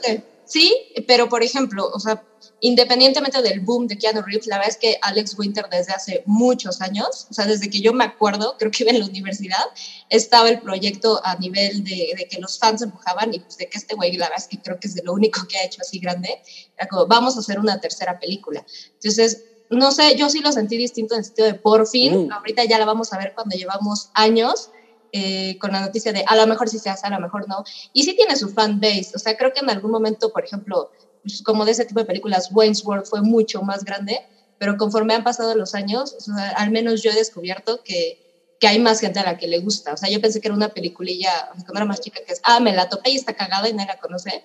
Sí tiene un fan base bastante, bastante sólido. Yo Por- me acuerdo que había campañas para hacer la tercera parte. Por eso, o sea, yo creo que es una cosa que se construyó más en internet y que se, o sea, que lo cual está lo cual está maravilloso. Lo, que- lo único que creo es que ahorita se siente como un producto de vamos a aprovechar este Forzadón. momento, que, que así es, ¿no? Mm. Eh, y vamos a hacer esto que pues de alguna manera a la, a la gente le interesa. Entonces, digo, ya que veamos la película, pues por supuesto. Pero ya que veamos la película podremos decir, ah. O sea, creo O sea, que sí yo creo puede que ser sería muy que... patético que tuviera un Wayne's World 3. Sí, sí, sí, sí, pero sí, estoy de acuerdo. O sea, creo que el, el éxito de esta película y una de las razones por las que sí sucedió es la fama de, de Keanu Reeves ahorita. Y a lo mejor si no está tan chingona, eh, parte del éxito va a ser pues, es Keanu Reeves otra vez. Sí, Sin sí, barba. puede ser. Sin barba, viejito. Oigan, dice aquí, eh, nos dicen, ¿alguien le puede decir a Olga que se deje de morder los labios? Me distrae mucho. Ay, una dispensita, perdón. ¿Por qué no ponemos la de... Voy a, voy a hacer esto. Ya, así. Ándale, Bien. ¿eh? Claro. La solución. La burca. Eh, bueno, Elmo, justamente hace rato estábamos platicando de El Monito, Es bonito. tiene, tiene un video sobre el Black Lives Matter. ¿Lo vieron? Sí, Está, está interesante, ¿no? Está bonito, ¿no? Porque dice, papá, ¿por qué le pegaron al negro? Eso suena terrible. Así es, dijeron, así es, ¿no? Nada más. ¿Qué Oye, Sorullo. Héctor Suárez? ¿o qué? dije- Exacto, le dijeron, oye, Sorullo, el negrito es el único tuyo. Papá, tengo un amiguito en la escuela que se llama Cirilo. Oye, ¿tú crees que cancelen, ¿tú crees que cancelen esa canción? ¿La de Sorullo? No. Sí. Oye, Sorullo, el negrito es el único tuyo. No, porque México no es racista, cabrón. Ah, A mí lo que me, preocupa de ese video es el hecho de que Elmo vive solo. O sea, ¿por qué dejan a un niño Totalmente, viviendo solo? o sea, ¿qué, ¿qué onda con el papá? Así de, ah, que se vaya el escuincle. Ajá, Tiene una carrera. Es que, eh, para quien ha visto el video, fue, sucedió en el canal de CNN y, y es como si tuviera una conversación vía satélite con todos estos personajes. Y, y se ve que Elmo está en una casa y está como en una videoconferencia, está en Zoom y su papá está en otra casa en Zoom y es como, ¿se divorciaron sus papás? ¿O Puede qué ser, ¿eh? pasó aquí, no? Lo que Sí. yo creo que es como este Macaulay Culkin, que demanda Sí. a sus papás por Se emancipó. Por eso. Claro. Totalmente. Claro. A lo mejor, a lo mejor el papá tiene COVID y está en una habitación Aparte, y Elmo está en otra. Eso está mala onda porque el papá está en la cocina. Tiene, Y tiene una semana sin bañarse. ¿no? y él es el que cocina para toda la familia. Sí. No, pero está, está muy cagado el, el video, pero le- lo más cagado es que el eh, Fox News le ha tirado caca con todo, güey. O sea, ¿cómo le tiras caca a un video? A Elmo. Plaza Sésamo, Al ¿no? monito. a- a- el monito, hablando de, o sea, como, como ilustrando a los niños de qué tr- está tratando este momento histórico que pues, seguramente ellos están así como, ¿qué pedo, no? O sea, que es una cosa necesaria e importante y, y- y que además está plasmada de una manera tan chida. Y tener como los huevos de decir, no, ¿qué pedo con esto? ¿No? Eh, Sí, básicamente fue Tucker Carlson, que es un, Ah. un host en Fox News, y puso un clip de, de este video de Elmo. Y cuando regresan con Tucker Carlson, dijo: ¿Ven? ¿Ven lo que hace la izquierda con nuestros niños? ¿Cómo desde el principio de sus vidas mete sus ideas radicales en nuestros hijos? Eso es lo que Y piensa como- Olga, porque es de ultraderecha. De la NRL. Ajá, exacto. A mí me sorprendió, o sea, porque vi el, el video, eh, o sea, vi el clip y luego vi como más o menos la cobertura un poquito más amplia que estaba haciendo CNN, porque más allá del clip con Elmo tenían especialistas y de repente estuvo la alcaldesa de, no me acuerdo de, de qué estado, también como hablando. Eh, y me sorprendió que, que acostumbro a hacer eso, entrar a los comentarios. Había mucha gente que, que aparentemente se lo chutó igual que yo y estaban muy ofendidos de, me molesta que, que, hayan decidido tener esta conversación con mis hijos. Nadie los obligó, pero, pero, la gente estaba muy ofendida. Esto es un tema que yo debería poder hablar con ellos y me parece muy irresponsable que, que este contenido esté a la mano para que mis hijos puedan, puedan verlo. Y no era gringos. una persona, eran muchos. O sea, el, a, a, mis hijos los educo yo. Ajá, sí. sí bien ilusos, ¿no? La tele. Bien ilusos pensando que a tus hijos los educas tú. Además. No mamen, cabrones, desde que los hijos van a la escuela los educa la parte de afuera. O sea, la Chepillín. verdad. Es Chepillín. Sí, o sea, tienes una gran influencia de lo que pasa en el exterior, ¿no? Y mira, los educa mira. el hype. Mira. Olga tiene un hijo y no está de acuerdo con lo que estás diciendo. Y además tuvo un hijo que salió de 19 años. no güey. Tiene 19, ni se ve 19 en el video. Es que dijo, me quiero saltar toda la parte aburrida, voy luego, luego a lo que está chingón, a, a la adolescencia. Así. Ah, Puta, sí, súper chingón, güey, no sabes. Es lo mejor, güey. Ay, no mames. Ok, ahí la verdad es que sí me, sí me proyecté un poco. Para las Oye. personas que están, están preguntando por mi mamá, Ahí está. Oye, pero. Con una cara de qué vergas. seguro, seguro está viendo la conferencia del PlayStation 5. Exacto. Yo lo, yo lo, único que quiero es que tu mamá te empiece a cobrar derechos de imagen. sí. Le vamos Oye, a poner pero... crestomatía. O sea, yo le voy a cobrar derecho de piso, güey. Por estar... no, Puta, ya me puso una cara de te vas a la verga. Oigan, bueno, ¿saben qué? Hasta aquí llegó el bloque 1, porque el hype todavía se divide en bloques, aunque estamos en vivo, pero no se preocupen, si están ustedes ahorita en el chat, en, en YouTube, simplemente vamos a poner otro link en unos 5 minutos, máximo 10 minutos, a lo mucho, y ahorita nos volvemos a conectar. Y si es, nos están escuchando por, por Spotify o por Apple Podcast o por SoundCloud, pues esperen unos cuantos segundos, va a entrar ahorita una cortinilla y va a empezar el bloque 2, ¿ok? Esto es El Hype, un podcast de cultura pop, opinión y anécdotas gafapasta.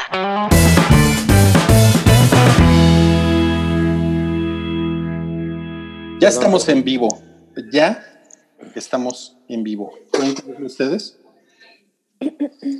Qué cabrón. Pues la verdad es que está muy cabrón. trabajo. Ahí déjenme prendo la cámara. Eh, yo soy Ruya la Fofa. Eh, para este bloque 2 está la cabra, lo que somos es los, el Santi. Somos los hermanos Pan, Pancabri. Ajá. El verano de Sam también está por allá abajo. Sí, con, una, con unas ojerotas, porque se pone a ver series chafas en Netflix. y nos acompaña la sabrosura y la belleza de Olja de oh, Olja. No, Olja de Reguil. Olja de papel. De ya no tomes de esas cervezas. Están re buenas mis cervezas. Y Chachi, Chachi, ¿cómo estás, Chachi? Bien, un gusto volver a verlos. Pues a mí también, la verdad, me da mucho gusto verlos y muchas gracias a las personas que se conectaron ahorita en vivo en el chat del, del hype. Recuerden que tenemos super chat por si usted quiere pues colaborar con la causa del hype, por si quiere que le mandemos un saludo cumpleañero, eh, le cantemos una canción. Eh, le dedicamos Cabri, un poema. Cabri se saca el pilín. No, mano, no nos vayan a quitar de, de YouTube. Sí, nos van a, nos van a bajar. Nos van a bajar. bueno, aquí creo que podríamos. Ajá. Ese es el menor de mis problemas. Pero podríamos streamear por Pornhub o algo así. Born porn. Por OnlyFans. Born porn. Oigan, nos, nos, nos mandó, lo que es el Santi, nos mandó la nota de que, de que Miles Morales ha sido confirmado para el PS5. Eh, no, Spider-Man. Dios santo. Sí. Ese está muy chingón. Y aparte sale este año. O sea, va a salir en Navidad, ¿no? Como, como Frozen. pues él es un buen Spider-Man, ¿no? Sí, totalmente. Después de. O sea, yo, yo, cuando me enteré de la existencia de Miles Morales era como, ah, bien, ¿no? Me gusta. No, no es como eh, el con el que yo crecí, obvio, pero bien. Y cuando vi Into Spider-Verse fue como, no, no mames. Qué buena Fucking historia. Spider-Man. Ajá, ¿Qué le pasó? Oh, Dios mío. A, lo que es se cayó, se cayó, se cayó. Al revés. No mames. Al revés. Esto es como para la activity. No, al revés. A lo mejor Santi es Spider-Man. Exacto. Claro. No lo quería revelar. Santi Morales. no, mames, estás al revés, estás de huevos. Ahorita le cambio, ahorita qué le hago. Nos, nos acaban de comentar en el chat que ya presentaron el PlayStation 5. Entonces les voy a compartir mi pantalla para que puedan ver una imagen, la primera imagen del PlayStation 5. ¡Ay, está bien bonito! Es justo como imaginé. Sí, parece una computadora Dell. a ver, déjenme, le, le scrolleo un poquito más abajo. Este, a ver si aparece algo. Aquí ahí. Eso, es fake, ¿no? No, no, no. Vamos, ¿qué les parece si vamos al Twitter de Sony? Pues sí. Sony de Hedgehog. Ajá, Sony, Sony Hedgehog, sí. Sony el del. No, pero sí es, ¿no? Sí, sí es. A ver. Pero hazla grande. Ahí está. ¿Ya lo ven grande? Órale. No me gusta nada. Se ve bien naquito, parece Alienware. sí. Ah, ya vas. ¿Por qué, ¿Por qué tienes que hacer esos comentarios cuando todos sabemos que eres fan de Nintendo? ¿Por qué? Pero lo, pero lo vas a comprar, Salchín. Sí, la verdad es que yo no sé por qué la gente le da tanta importancia a la caja, es lo de menos. Sí, la neta es que sí, ahí la tienes toda botada. Parece como un, botada, ¿no? como un clone trooper que lo pusieron entre dos así. Solamente lo compraría porque se me figura al, al robotito de Wally, al que se la vive limpiando. Ah, y Ya. No, el otro, uno chiquitito, chiquitito. Ah, claro, sí, sí, sí. sí. Ay, no, yo no soy nada fan de, del, del diseño nuevo, pero, pero sí me lo voy a comprar. ¿Ya ven? Por eso a los de Sony les da lo mismo. No creo que les dé lo mismo. Igual lo, podrían diseñarlo así como un salero. y lo van a Oigan, ¿y, y, y qué tiene de especial además de que parece un, un Stormtrooper? Pues no sé, estoy haciendo el podcast. Ya lo veremos. O sea, ¿esa, esa va a ser tu respuesta ahora a todo. sí. Estoy haciendo tu podcast, ¿cómo voy a saber? Pues mira, el, el control se llama DualSense. Sí. Y pues dice aquí que. Eso es pues, como un nombre de un condón, ¿no? Sí. con, calor, con calorcito en la punta, ¿no? Exacto. Placer para ella y para él. Y pues la, la, lo, lo, que le agregan así como muy de nuevo es que tiene eh, haptic, eh, como retroalimentación haptic, que es como esta cosa, o sea, no, no es como con el que lavas el baño, ese es Harpic, el use. No, el, el, Yo uso pato purific. El, el haptic, sí, pato purific es bueno también.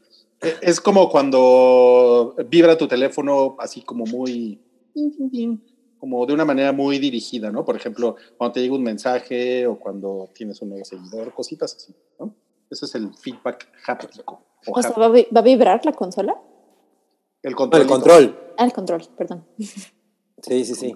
El control, sí, pero es, pues este... no los veo muy emocionados, ¿eh? No, pues yo estoy cero, porque pues acuérdate que yo soy Team Xbox. No, bueno, es que. A mí, a mí me emociona el Resident 8. Cuando, cuando termine este podcast y me pueda ir por mi alambrito y mi chevechita para ver las dos horas de PlayStation, ahí te digo si me prendí o no. Ok, ok, eso está cabrón. Seguramente igual va a tener Sony de Hedgehog. Cabrilla. A ver si la tercera vez sí pega. Oiga, bueno, nos está poniendo eh, el ninjasaurio, Olga y Sam juntas, qué emoción. Uh. Podría, podrían darse un beso, ¿eh? Si lo intentaran. A ver, a ver, a ver. Como Salchi y yo, mira. Yo te veo abajo de mí, cabrón. Ah, no, No funciona igual. También están preguntando, Salchi, que si no vamos a ver un, un cameo de la gatita. Pues Midna, mira, se la llama gatita, Midna. Midna estaba ahorita en la mesa y ahorita está, se fue a comer. Entonces, a ver si se acerca en algún momento. Y, y sí, hoy, hoy va a salir Midna, lo prometo. No, la verdad es que Midna sale a los 10 dólares. Exacto. A los Exacto. 59 dólares. Bueno, Ok. que ya. Ok, ok. Bueno, vamos a pasar entonces a, a lo, a lo que teníamos pendiente para este, para, para este bloque, que es que eh, Sam y yo vimos It, capítulo 2, Ujú. que la estrenaron este fin de semana en HBO y por Mm. eso yo la vi, luego le, le mandé un mensaje a Sam y le dije, oye Sam, ¿ya viste It? Y, y que agarro y que me la pongo a ver luego, luego. Ajá, ¿y qué te pareció Sam? Me gustó. Ya, la verdad es que ya había, ya había escuchado de muchas personas que pues, no estaba tan buena como la primera. Entonces, pues no tuve la bronca como de que me decepcionara ni nada. Y la realidad Mm. es que me pareció bastante buena. Definitivamente no al nivel de, de la primera. Y me gustó mucho, pero no como película de terror. Que la primera sí me parece una buena película de terror. O sea, esta, la realidad es que no es su fuerte, es como, sí tiene mucho scare jump y así, no, no es una buena película de terror, o sea, los recursos son como baratones para una película de Sí, terror, puro claro, scare jump, ya sabes, la cámara acelerada y todo eso, pero tiene escenas creepy que, que me parecieron originales, que aunque es algo que ya conoces, porque entre el libro y la, y la película anterior, pues, pues ya sabes, eh, no sé, la escena del restaurante chino, cositas así, creo que de todas formas lo logra porque sigue teniendo, aprovechan muy bien el hecho de que pues ahora tienen efectos especiales y, y le sacan provecho. Sí, sí me, sí me parecieron interesantes algunos, algunos diseños. Oye, pero ¿no te, ¿no te pareció que el, las imágenes generadas por ordenador eh, están como muy chafas? Algunas, algunas, sí, hay unas que me parecieron que se ven grandiosas, o sea, que, que sí aprovechaban muy bien, y otras que, que lo que te decía, caen como en la onda genérica de película de terror, en donde sí sobreexplotan el, el CGI y, y se ve chafita. Pero, pero tampoco es como que le quite al escena. O sea, sí le resta en el sentido de que no me parece una gran película de terror. O sea, no es algo que, que te llegue a asustar. Pero nada increíblemente molesto. No, no es una, o sea, no, no, yo creo que no entra en la categoría de pinche chingadera, ¿eh? No, no, para nada. Está muy larga. O sea, sí llega un momento- No mames, me la dura tres mal. horas. Sí, sí, pero sí está muy larga. Oye, cabría hay alguien en tu pared, atrás de ti. Es la bella Es Baby. Doll. Es la mejor película. Yo odio esa película. Yo también. Yo también. Sí. A mí me entretiene porque es como una película de buena pacheca. No, no, no. Tú, tú decías que era una obra maestra del cine. Del- Ey, jamás dije eso. Jamás dije eso. Dije El directorazo Zack Snyder. El director. Ajá. No, no, no. ¿Qué es eso? Ahí hay un póster de Batman contra Superman, ¿es lo que veo? Es Alien. No mames, no mames, qué cosa más chingona. Bueno, em, Olga vio Shirley por medios alternativos. Yes, porque está en Hulu y no sé dónde ver Hulu. Aquí. Ajá. En, en Eh. Honolulu se puede ver Hulu. Oh. No. Eh, ok, bueno, tengo que empezar con un disclaimer de lo único en mi vida que conozco de Shirley Jackson es La maldición de Hill House. Y que leí una vez en toda mi vida, hasta ahí. Es de ahí todo lo que yo sé de esta mujer. O sea, es una escritora. Ajá. Ok. De ahí en fuera, no conozco más, no sé cómo era ella, no sé polémicas ni nada de más. Pero esta película, justamente, cuya protagonista es eh, Elizabeth Moss, la cual me parece que de verdad esa mujer deberían de darle muchísimo más papeles porque lo hace de una forma increíble. Pero le dan varios. O sea, ahorita creo que está muy hot. Sí, Ajá. ahorita sí está muy hot. Ella debería ser el nuevo Batman, ¿no? Ella debería ser Gal Gadot. En la No biografía de. Gal Gadot. Eres un manojo de contradicciones, Cabri. Pero bueno, en general, fuera del contexto que no lo conozco, me parece que la historia está muy bien hecha, eh, la dirección está muy bien llevada también. El, el elenco en general, también de hecho sale Logan Lerman, que es el de Percy Jackson.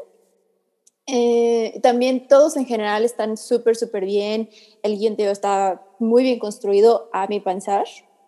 Y, y en general me la pasé muy bien. Dura una hora cuarenta y cachín, casi dos horas.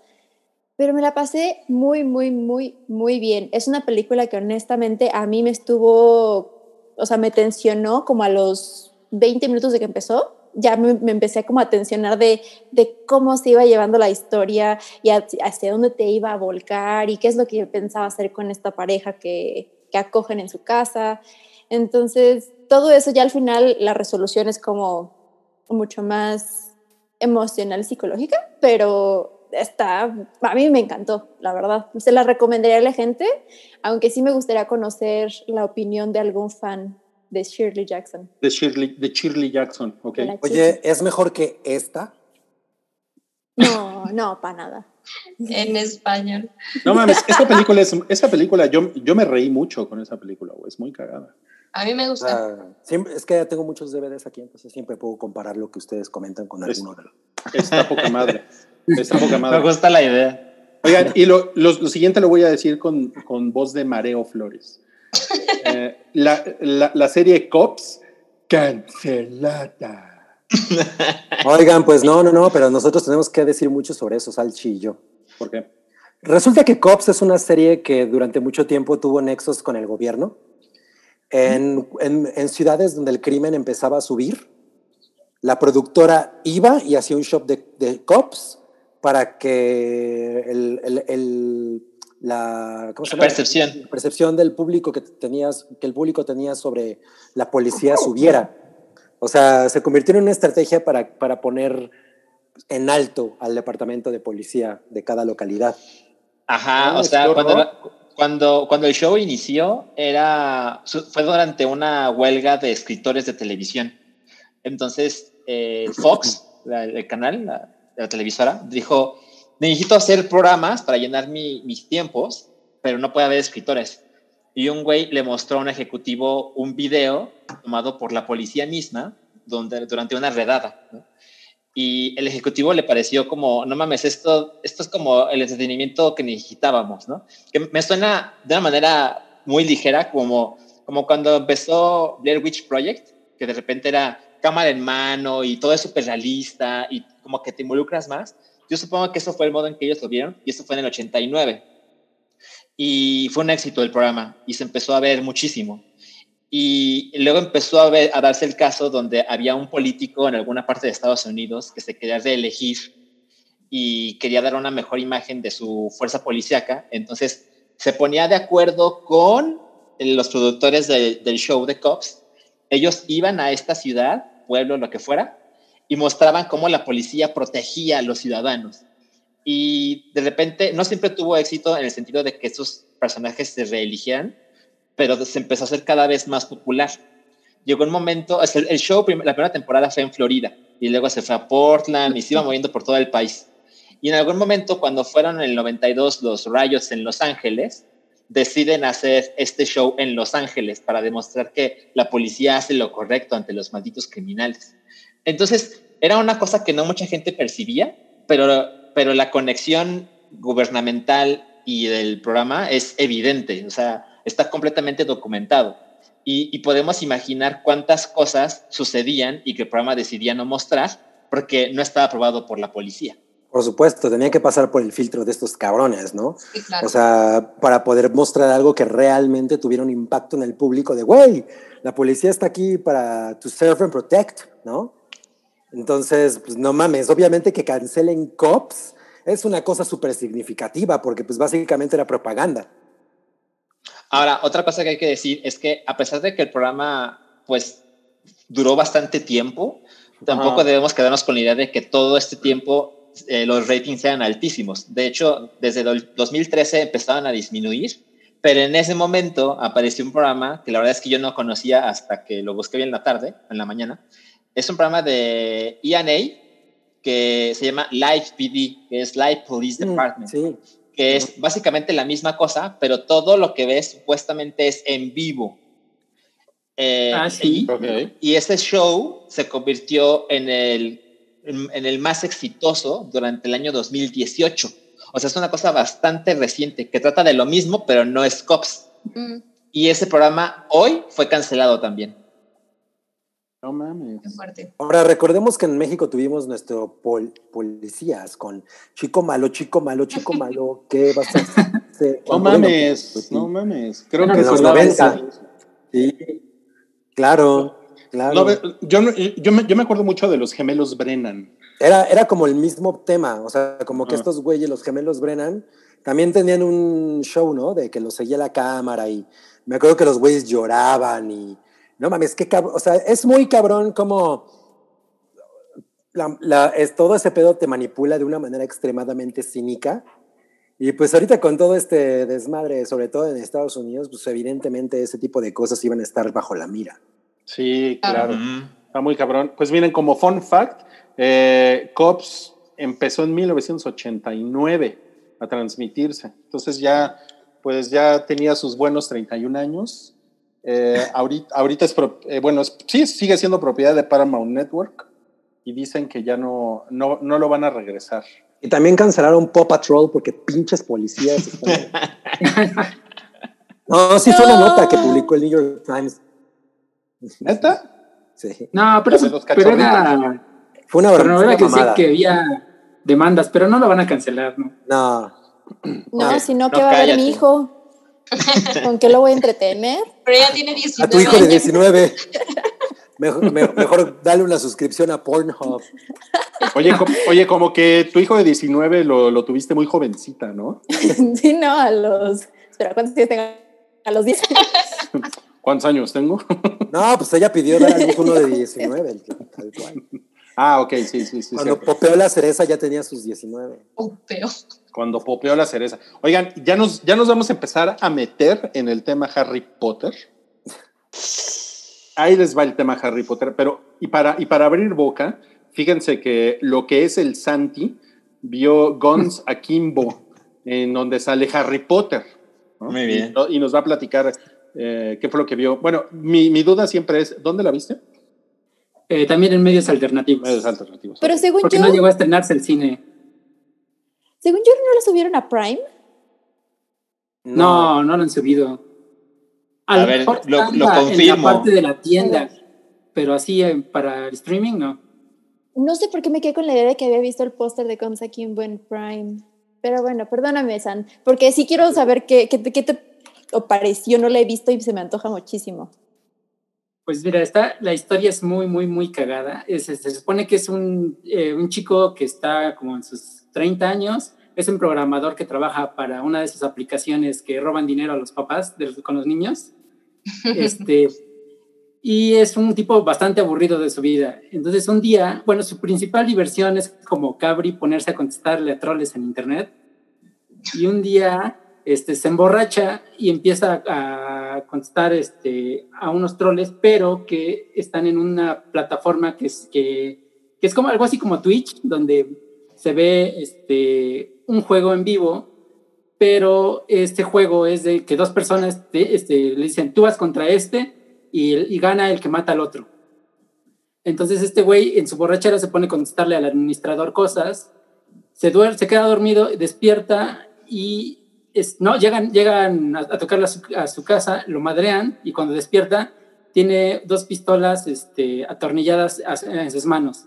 No se les puede quitar para nada, no le puede poner este, munición extra, solo tiene 50 balas en cada una. Y este, le dicen que tiene 24 horas para matar a otro, a otro este, participante. Y ese participante es Samara Weaving, que es supuestamente es la mejor este, concursante de, de ese, de ese juego. Y de ahí es donde todo empieza. Este, este güey trata de escapar de ella. Y este, cada, cada situación que, por la que pasan, cada escena es más ridícula que la anterior. Es súper violenta, pero la violencia tipo Kikas. así explícita, muy cagada. Este, y la música es frenética, la edición también. Está muy, muy chingona. Bueno, yo me la pasé bastante bien, me divertí un chingo. Un poco como Y- y Hardcore aparte- Henry. Algo así, sí, porque tiene este, el feeling de que es un videojuego. Así todo.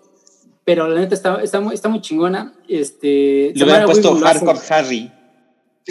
Harry Potter.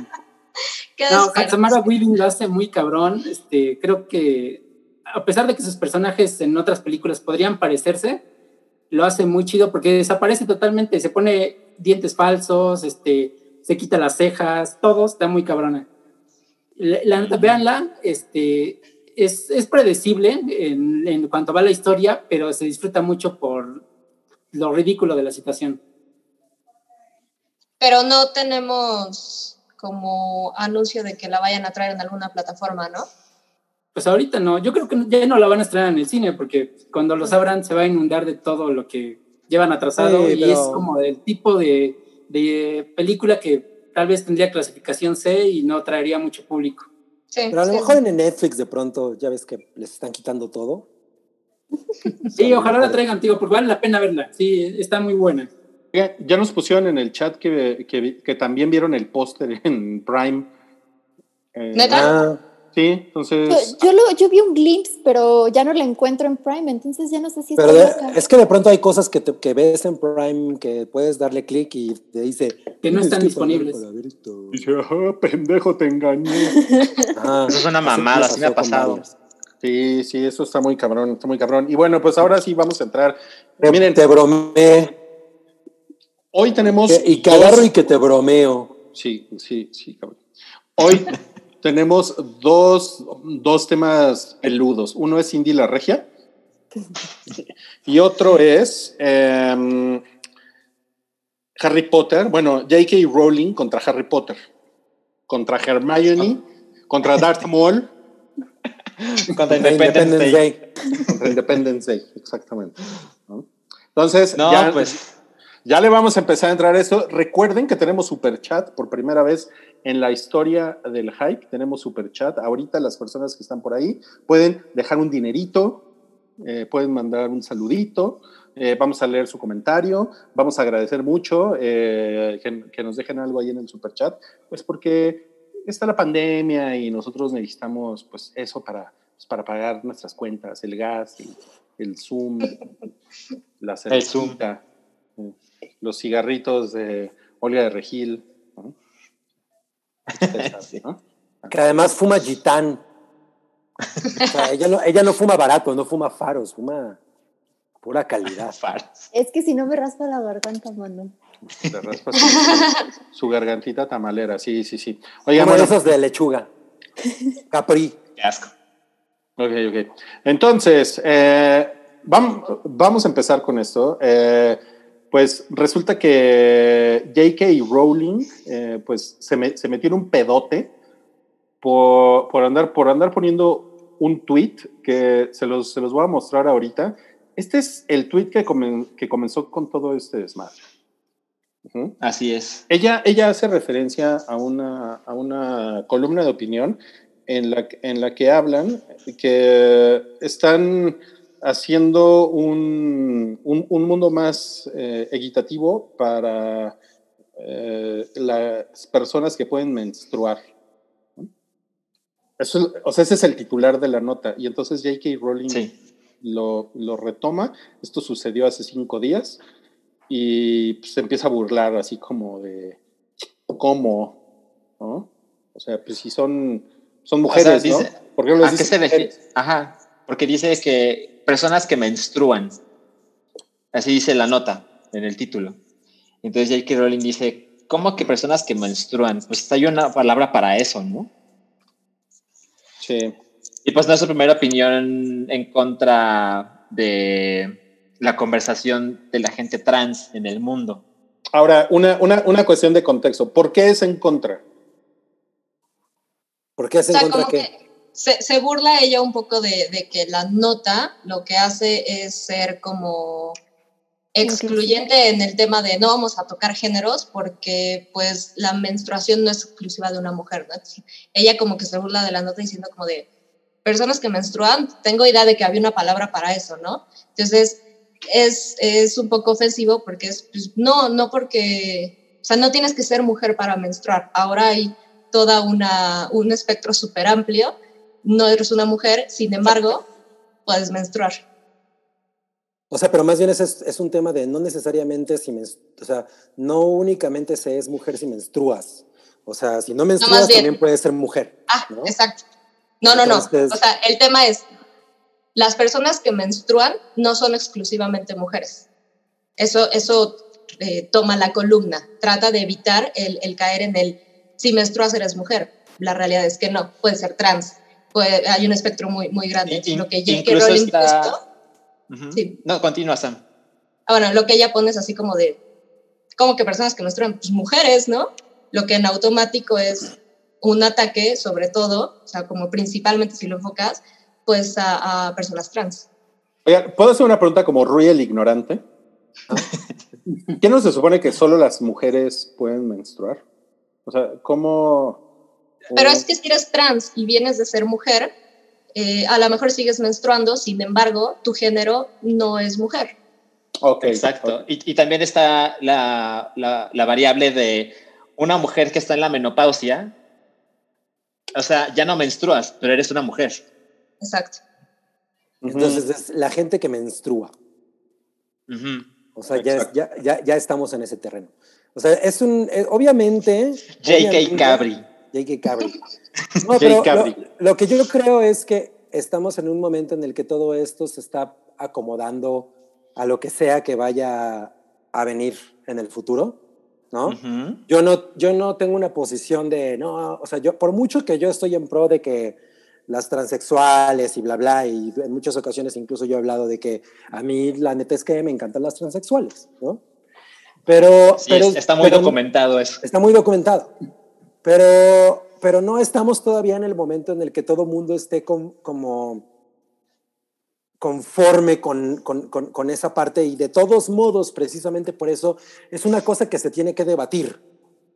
Entonces, si ella tiene una opinión, que además también estamos en un momento, en, en una sociedad que tiene, sobre todo ellos, por ejemplo, que tiene libertad de expresión, pues güey, o sea, tampoco hay que pendejearla, ¿no? Hay que ver de dónde viene su postura y qué es lo que está atacando y cómo podemos hacer que eso, eso que a ella le afecta, porque además ella tiene como todo un trasfondo de por qué le afecta, eh, que no es el mío, porque pues yo soy hombre y ya saben, somos súper privilegiados, em, pues también es una cosa que hay que abordar, o sea, no hay que darle una cachetada de cállate pendeja, o sea, ella es mujer y como mujer también está exponiendo una, una sensibilidad de, güey, yo estoy sintiendo esto y estamos ahí. La neta es que nunca, nunca, nunca, nunca, nunca todo el mundo va a estar de acuerdo en que las transexuales son mujeres. Eso es un hecho. Entonces dejemos de pendejear con eso. O sea, tenemos que más bien crear una cultura de, bueno, ok, hay que respetar. Creo que justo ese es el tema, Cabri. O sea, creo que ella está claramente en todo su derecho de, de creer y decir lo que ella siente y cree y demás. Eh, yo, o sea, de manera científica, pues sí, sé que nada más las mujeres eventualmente empiezan a menstruar. Ya socialmente, pues se da una connotación de que los transexuales, pues, aunque sean hombres, pero a fin de cuentas, pues tienen la anatomía de una mujer. Eh, pero para ellos son hombres. Creo que el tema aquí es que esta mujer se está metiendo también con un tema sensible y lo está abordando de manera burlona.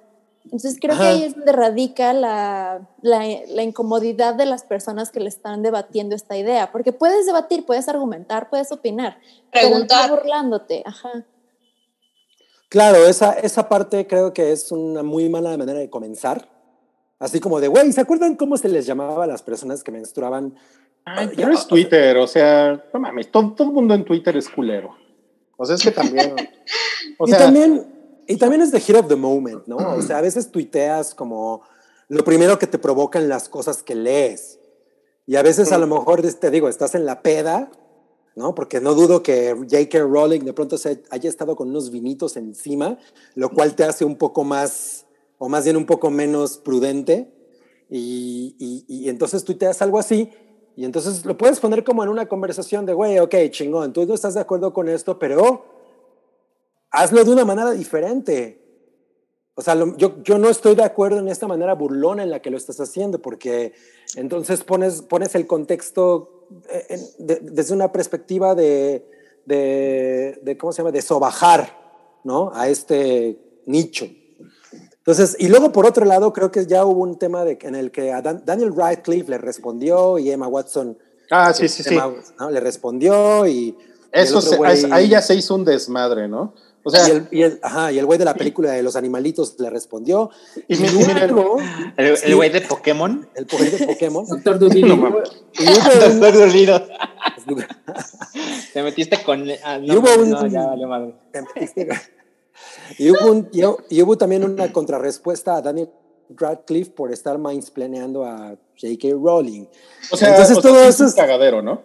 Es que, o Es sea, la cagadero. realidad sí es un cagadero, pero, o sea, J.K. Rowling, siendo la personalidad que es, siendo tan política, o sea, si fuera, si fuera cualquier otro personaje a lo mejor, pues pasa desapercibido o, o- o se cagan en él, pero, pero, ya, pero, pero ella es súper política y es bien, bien vocal en esas cosas y, y la realidad es que puedes, o sea, el tono en el que lo pone, o sea, creo que sí es bien válido para, a lo mejor yo no soy quien, pero para la comunidad que además está hasta la madre de que en todos lados les digan, eh, por ejemplo, en la comunidad trans, que, que tengan que estar defendiendo su identidad constantemente, pues por supuesto que una personalidad del tamaño de J.K. Rowling, que, que además todo lo que dice eh, parece que tiene cierta validez, hace que explote este tipo, porque yo sí creo que es ligeramente irresponsable la forma en que, en que hizo esta En que declaración. lo puso. Ahora, luego, luego le empezó a, a atizar más con este tweet que estamos viendo aquí, que es de que se refiere a que si el, si el, el sexo no es real, no, no puede existir la, la atracción entre las personas del mismo sexo. O sea, aquí lo que pasa es que ella, ella tiene todo un desmadre. Y yo, yo los invito a que se metan a leer el post que ella puso en su blog. Yo lo, yo lo empecé Ah. hoy y la verdad es que está muy chingón, ¿eh? O sea, les digo, lo empecé porque después tuve, tuve que hacer algo horrible que hacemos los adultos, que es trabajar, y tuve que, y tuve que pararlo. pero- Oh, Sí, perdón, perdón, de- soy de hueva. Y llegué como a la mitad. Y, y entonces ahí ella expone cómo la cosa se puso muy tóxica en su contra, cómo la gente, según ella, sobre reaccionó a lo que, a lo que dijo. Y su, su cuestión es como que ella, ella tiene un problema con que el- los activistas de género se lancen a- muy a lo cabrón contra el tema de, del, digamos que del sexo biológico, ¿no? Del sexo de origen biológico, eh, porque según la experiencia que haya tenido y por un libro que dice que está escribiendo y que está investigando, que tiene mucho que ver con estos temas, o sea, no es gratuito que ella esté metida en estos temas, sino que realmente, que yo lo pensaba, ¿eh? Yo decía, pues esta vez la vieja de Harry Potter, pues qué chingada está hablando de los transexuales, bueno, y de los transgéneros y todo ese pedo. No, realmente ella se supone que está metida en ese tema, ¿no? Por lo menos por lo que yo leí hoy, y- y dice que todos estos activistas eh, trans están como eh, vulnerando los derechos, sobre todo de las lesbianas. O sea, y que están, es, es como un gran pedo con, el, con la comunidad gay.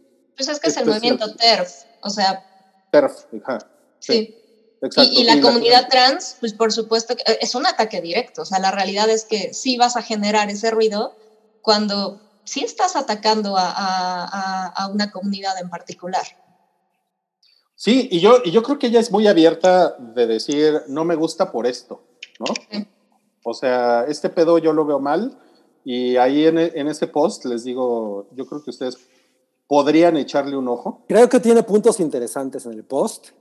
Cada quien lo puede leer y tener una conclusión diferente, etcétera. Eh, al- ahorita, ahorita es un tema que sigue siendo muy complicado. Sigue siendo muy complicado por muchas razones. Por ejemplo, yo ayer estaba chateando con Salchi y Rui y les decía que yo no estaba de acuerdo tanto en esta cosa de no, es que los transexuales somos mujeres. Pero ¿qué pasa si conmigo llega un transexual, por ejemplo, no, no conmigo, pero con un güey que no se da cuenta de que la mujer con la que está es transexual?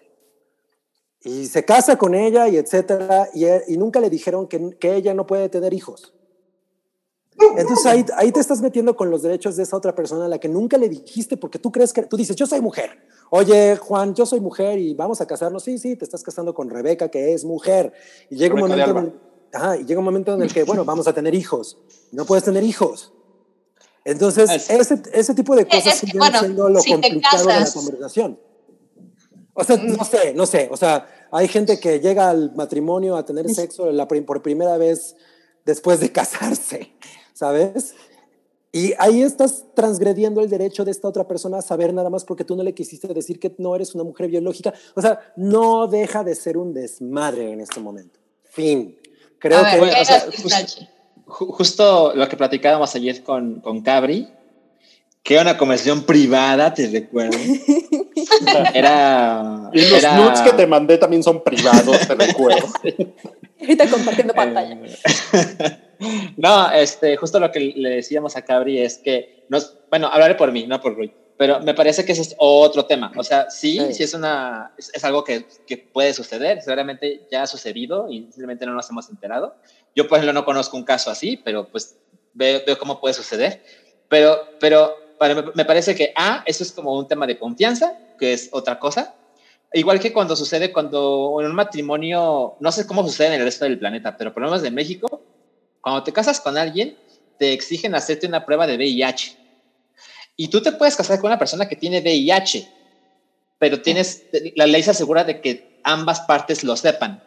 Entonces, quizá, no, no conozco la ley, no sé si ya hay un mecanismo que te obliga a decir con qué género naciste, no lo sé, a lo mejor se puede implementar, pero definitivamente me parece que eso, que sí tiene validez, es otro tema.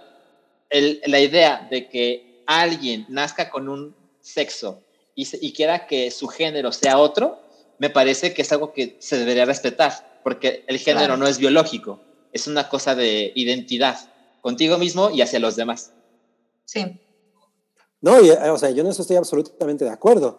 Lo- Claro. Lo, único, lo único que yo creo que ahorita pasa es que no deja, de, no deja de ser un tema debatible, no deja de ser un tema con el que una, un gran porcentaje de la población está absolutamente incómodo.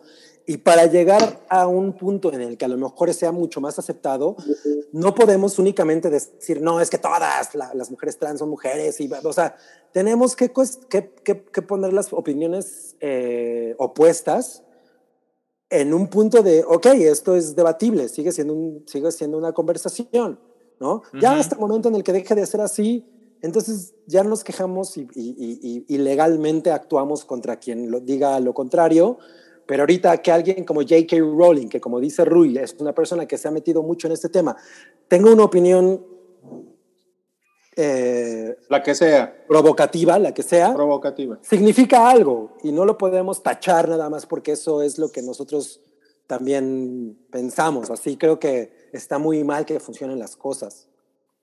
No, Yo Mira. nada más quería decirle, o sea, o sea, eh, como ahondar un poquito en el debate con preguntas y con comentarios. O sea, creo que sí es muy importante también que se entienda muy bien la diferencia de lo que es la parte biológica y lo que es la parte social, porque también de la parte biológica parten muchos temas políticos. O sea, por ejemplo, si un transexual que nunca se quitó el útero y etcétera, de y de lo que sea, ok, es hombre, pero a fin de cuentas puede quedar embarazado con su pareja.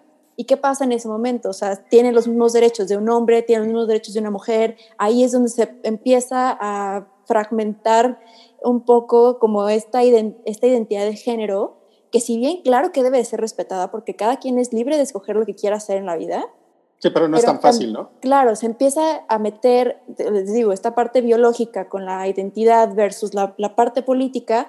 Ahí es donde mucha gente cree que justamente sí es muy fácil decir yo soy tal, ajá, pero no es así porque ya hay una construcción social que parte de, de ciertas cosas básicas. Y Eh, eh. cambiar todo eso, pues lleva tiempo y la gente no es tan paciente a veces. Claro. En el, en el, en el post de, de, de J.K. Rowling men- menciona que hay gente, yo no sabía, la- yo estoy muy mal informado en estos temas, y yo no, yo no sabía que hay gente que se, se para en, en un, en un baño y, y dice, o sea, Yo soy mujer. claramente son hombres y dicen, es que yo soy mujer, es que, es que para mí mi elección de género es que yo soy mujer y quiero entrar al baño de mujeres, ¿no? Y entonces, Mira. yo- es, o sea, eso, Sí, sí, perdón. yo no, perdón, yo no, yo no, yo no sabía que eso sucedía y si, y si sucede, pues sí me pone... Suena muy lógico que sucede. O sea, sí me, sí me parece que es, que es como llegar a un banco y sin tu tarjeta de débito a sacar dinero, ¿no? Y como decir, eh, pues no, yo soy esa persona, güey. Yo, soy Carlos solo- Slim. Tú solo por eso tienes que atenderme, ¿no? Pero, perdón, Sam. Mm, es que, mira, sí es un tema complicado, o sea, definitivamente es, es algo que además estamos, estamos bien pendejos todavía, o sea, como sociedad a nivel mundial estamos, somos muy ignorantes en, en muchísimas cosas de, de cómo se pueden ir desarrollando. Sin embargo, creo que hay una base bien, bien pinche sencilla, que es respetar los derechos de los demás. Y el hecho de que alguien que lleva toda la vida batallando con pues con gente como nosotros, con médicos, con psicólogos, psiquiatras, etcétera, etcétera, de, de decir, es que, es que yo soy mujer, pues sí, nací en un cuerpo de hombre, pero soy mujer. Y que e- es esa gente que lleva toda la vida batallando en no me imagino cuántos niveles con, con eso. Y que luego venga alguien como J.K. Rowling y miles de otras personas que digan, o sea, el tweet de, de esta mujer, la verdad es que no aporta nada. O sea, el movimiento TERF no aporta nada a la conversación. O sea, yo como mujer, ahí sí te puedo decir, yo no me siento ofendida porque venga una persona trans que solía ser hombre y que diga, pues ahora soy mujer. O sea, yo, no- yo, no- yo no me siento ofendida hacia mi género, ni mucho menos. Y si llega alguien y se mete al baño y dice, yo soy mujer, te lo juro que me vale madre, ¿sabes? Al final Oye, es- pero, pero a considero ver, que te, es un te vale madres. ¿Te vale madre si orina parado o sentado? Ah, no es cierto. Sí, O sea, yo puedo entrar y al ba- a tu baño y decir soy mujer y orinar parado. Pero Miren, mira, hay una, ajá. hay una, nada más quiero decir una cosa. Hay Porque una un en- charquito, ¿eh? Exacto, somos muy, somos un asco. Las Hay una mujeres escena en- también. una No. película de, Not Hay- all Hay men. una escena en la- una película de güey que hizo Not All Men. Hay una escena en la- una película que hizo el güey de The Florida Project, que es Tangerine, que es una, es una película sobre dos transexuales, en la que un taxista que busca transexuales únicamente, de pronto ve a una, a, a una prostituta y, y le dice, ven, sí, súbete al taxi, y resulta que es mujer, biológica. Ujú. O sea, le, le le dice, él, él, se la, él se la quiere mamar a ella y pues ella no tiene pene. y entonces así en el callejón la, la corre, güey, lárgate, pinche vieja, qué pedo, ¿no? ¿Que por, por qué me estás engañando? Ella podría ir al- a un juzgado y decir, este cabrón me discriminó por ser mujer biológica. Y ahí estamos en un tema, en No una mames. cosa que... Qué complicado. Ajá, exacto, es extremadamente complicado. Y en este momento no puedes de- como disminuir la conversación únicamente a los transexuales son mujeres porque no estamos todavía en ese momento. Todavía hay muchas cosas que trabajar, muchísimas. Entonces, tener conversaciones contrarias y estos debates que pueden ser muy acalorados es necesario. Sí, Porque claro, claro. únicamente, de- ajá, porque únicamente de esa manera vamos a llegar a una conclusión general. Y es, creo, lo que está pasando. Sí, justo, no hay que, justo como dices, Cabri, no, no hay que simplificarlo a algo tan básico porque a fin de cuentas muchas opiniones políticas y de, y de vida en general se interconectan entre sí. O sea, por ejemplo, hablando de un tema feminista, si yo me meto al baño con una feminista radical y de repente entra un güey que todavía no, o sea, se identifica como mujer, pero todavía no pasa por cirugías o tratamientos, etcétera, me queda claro que va a haber una opinión bastante fuerte de alguien radical que cree que los hombres no deberían de estar ahí o que a lo mejor cree Mm. que es un pervertido o que etc. O sea, sí es una, una conversación muy compleja, muy interesante porque puedes ver los diferentes puntos de vista de una misma sociedad y cómo, qué es lo que les aqueja. O sea, Entonces, Pero sí, creo que, perdón, perdón, sí. No, sí, sí. O sea, al final sí, por supuesto, y, y hay muchas implicaciones y, y debe de haber mil escenarios que no conocemos, pero la realidad es que cuando la conversación de alguna forma se torna en voy a mermar tus derechos, ahí es cuando ya está mal. Y, Claro. y, y muchas veces termina, termina en esto. Y al final te digo, por mucho que J.K. Rowling esté informada o no, la verdad es que el tweet que puso siento que no le aporta positivamente a, a la conversación. Lo- Sí. No lo veo. Al final tendría que haber sido más cuidadosa, porque yo creo que cualquiera de nosotros hubiera sido más cuidadoso al abordar esa conversación. Especialmente una persona que tiene tantos millones de seguidores. En eso estoy muy, muy, muy, muy de acuerdo. Pensé que ibas a decir tantos millones de dólares. También, de, De de libras. libras. Es libras. mejor. En ese aspecto, Es mejor tener libras que dólares. No, en ese aspecto yo creo que J.K. Rowling se ha hecho, bueno, todo este tema se ha hecho más, se enfoca tanto en ella porque yo creo que muchas personas que, que crecieron con sus libros este, están sintiéndose defraudados de, las de la forma que ve ella el mundo, ¿no?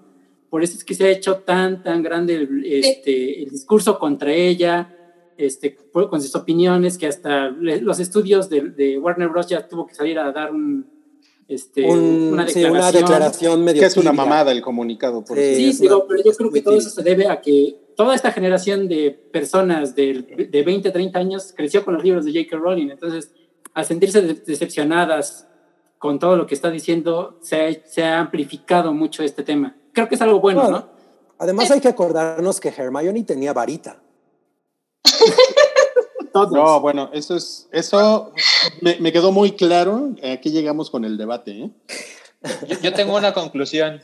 Eh, eh, la, la, gente que esté interesada, que no se deje solo informar ni por J.K. Rowling ni por el hype. No, por favor. Hay, hay, mejores fuentes, sí. no, oigan, tenemos comentarios en el super chat. Gracias a Iron Zombie, nos puso un hola. A ver, a la de tres hay que decirle a todos hola. Una, dos, tres. Hola. Hola. Bueno, gracias. Santiago Herrera eh, hace aquí un poco de cooperación para el mantenimiento del hijo de Olga. No mames, wow. Gracias. gracias. Eh, Bante, gracias por tu cooperación. Vicente, Vicente se vio guapo con su cooperación y dice, sé que no lo han visto, pero ¿qué opinan del PS5 y Resident Evil 8 que acaban de ser desvelados? Los quiero a todos, pero más a Sam, Olga y Moblina. ¿Tú ya viste el 8 está chingón? ¿Sí? a Sonchi le acaban de, hacer una, de salir unas hemorroides. Tengo que decir algo. Ah, se me ha criticado que luego yo le spoilereo cosas a la gente. Felicidades, ahora la gente me spoilerea cosas. Para que veas lo que se siente. intencionalmente, este, o sea, yo soy la clase de persona a la antigüita que dice, no quiero saber nada hasta, hasta que lo vea, ¿no? Y como este podcast empezó a la misma hora que la conferencia de Sony, dije, ok, eh, ya no voy a ver Twitter, ya cerré todo, solo estoy viendo el podcast. Y de repente ver eso fue como... Ah, cuac, No mames, Salchi. Ahora, solo puedo, decir algo. Yo me compré mi, Play 4 cuando salió Resident Evil 7. Seguramente lo necesito más que nunca el Play 5 si, si ya hemos estado en Resident Evil 8. Yes, yes, yes. Eres un maldito consumista, ¿sabes? sí. Sí soy. O sea, Pero mira. Ajá. Oh, Midnight. Ay, nos está viendo. Oh. Ay, la amo demasiado. Tiene cara de que no sabe lo que está pasando. Tiene cara de, que no sabe lo que le espera en la vida. Oigan, yo soy como villano de Bond. me, me, me encontré estas imágenes de de Resident Evil 8. Sé algunos rumores.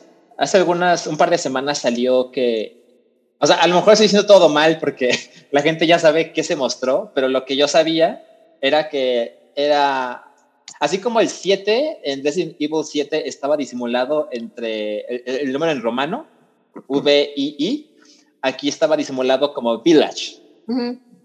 Y y había unas cosas eh, sobrenaturales y había hombres lobo y era el protagonista del 7. No sé cuánto de eso fue cierto. Mira, pero sale Bradley Cooper. no, de hecho, quiero decir que sale Ari Telch. Creo que la, nuestra, la generación que nos escucha no sabe quién es ese güey. Ah, mira, Village. o sea, sí se llama Village. Oh, por Dios. Se supone que empezó siendo otro Revelations y que la gente de Capcom dijo, no mames, está quedando bien cabrón, mejor que sea el 8. No, pues está muy cabrón eso, ¿eh? Está muy cabrón. Muchas gracias por los spoilers que nos están dejando ahí en el, en el, en el, en el super chat. Eh, te pusieron aquí la venganza contra Salchi, ándale, cabrón. bueno, un día iba a pasar. Eh, Resident Evil 8 Village, Hombres Lobo, Salchi, ándale, Salchi pues ya, ya párale, ¿no? Ya, ya me Hombres Ya entró en depresión. Por lo menos dejen 5 dólares por cada spoiler. Eso, eso, estaría muy, eso estaría muy chingón, muy generoso de su parte. Y ahora vamos a pasar al tema que todos ustedes han estado esperando, que es Cindy la Regia. Oh. Oh my La God. puta Este- mierda esa. Este tema está más cabrón que el de J.K. Rowling. Y, y vamos, vamos a, bueno, vamos a dejar aquí la encuesta de la semana, pero ¿por, por qué, no, ¿por qué no empiezas tú, Salchi? Empieza tú. Ok, a ver, les cuento mi experiencia con Cindy la Regia. Sí. Eh, Mientras la cuentas voy a hacer pero- pipí, ¿eh? No, no, no creas que es... No, no, no, ahora te Estoy quedas. ignorando, ¿no? Pero Usa, usa tu lata ahí, tu cerveza. usa tu lata. ¿Qué es eso? Ah, Este, bueno, la película se estrenó en enero de este año, que pues sí, la verdad es que parece que eso fue hace un chingo. Y yo, yo no estaba interesado. Confesión, para quien no lo sepa, la verdad es que acostumbro a ver muy pocas películas de cine mexicano. Eh, y luego la gente me acusa de malinchista y pues sí soy. Y, y la verdad es que sí lo soy porque he visto películas de cine mexicano moderno. O sea, no es una cosa de solo porque sí, es que te das una percepción de la industria y dices, ok, pues esto no es lo mío, ¿no? Acostumbro Sí, ver claro. hacia otros lados en ese sentido.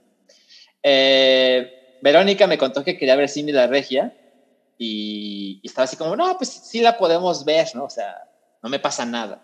Y una, pasó una cosa u otra y al final no la vimos en el cine. Luego fue el, el escándalo, por lo menos en mi timeline, de la opinión positiva que le dio Fernanda Solórzano, que es una crítica de cine eh, nacional. Ella habló bien de la película y, y pues yo no tenía una opinión para nada interesante porque no había visto la película.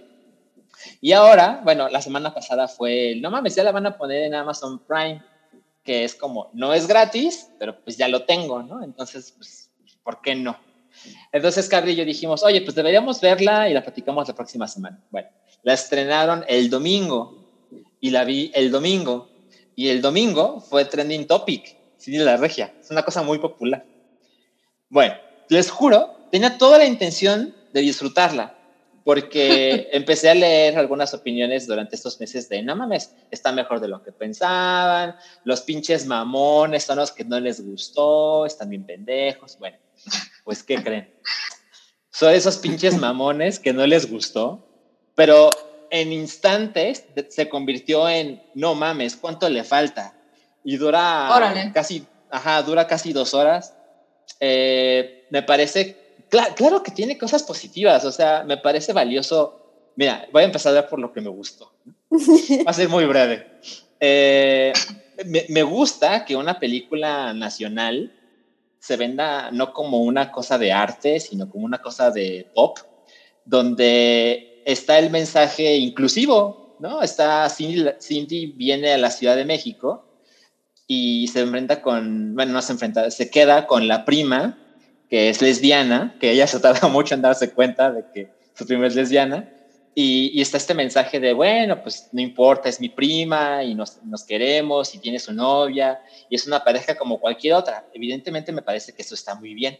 Me parece divertido que tomen estas, este pleito entre Ciudad de México y Monterrey, donde pues se hablan de las, de las cosas positivas y negativas, sobre todo las negativas de ambas partes, como esta idea de que en Monterrey la gente se casa con sus primos, ¿no? O sea, lo mencionan ahí, es como, ah, mira, es, esta película sabe, e- escucha a la gente. Oye, pero eso es real, ¿no?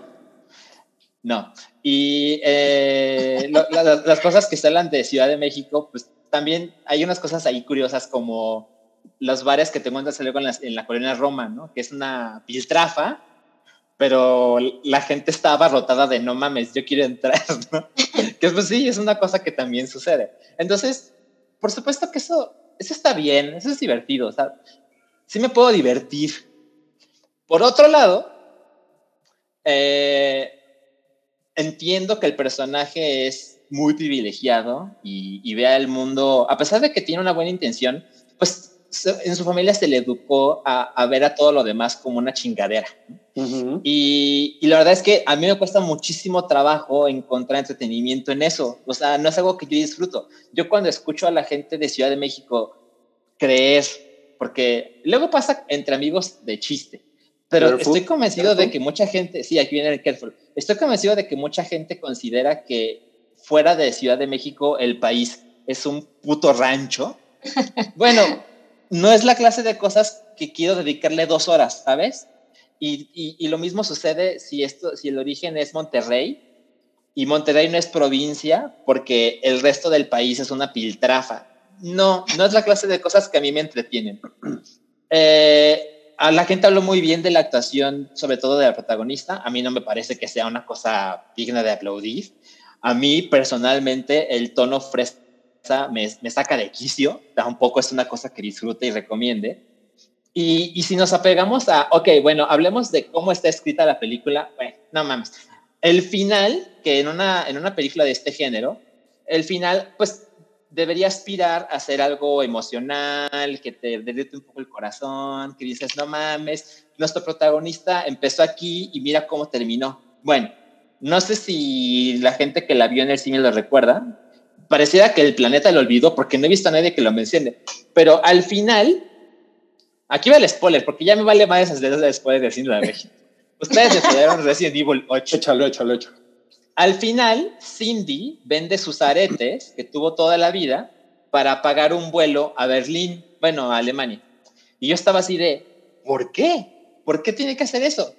Porque unos minutos antes provocó un pleito donde sacó a la fuerza a la novia de su prima del closet, porque subía una foto a redes y todo puto Monterrey se enteró.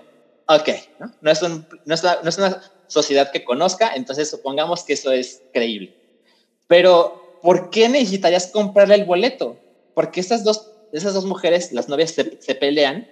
Y cuando llega, dije, bueno, a lo mejor la prima se ofendió, la, amiga, la novia de la prima se ofendió y decidió ya no tomar el vuelo a Alemania, se fue ese avión y llega Cindy con otro boleto para que tome el siguiente vuelo a Alemania, ¿no? Es lo que pensé.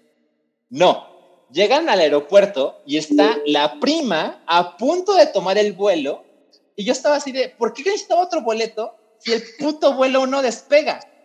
Y tiene una línea de diálogo donde la novia, o sea, la prima de Cindy, dice, qué bueno que estás aquí, cancelé tu vuelo porque creí que no ibas a venir. No mames, ¿quién, ¿quién hace eso? O sea, si te vas a ir de viaje con tu novia, esposa, novio, lo que sea, nadie, y de repente esa persona ya no quiere saber de ti, nadie llama a la aerolínea y dice, tengo que avisarles que quiero cancelar un vuelo. Esto vale verga. El dinero ya fue. Esto a nadie le importa.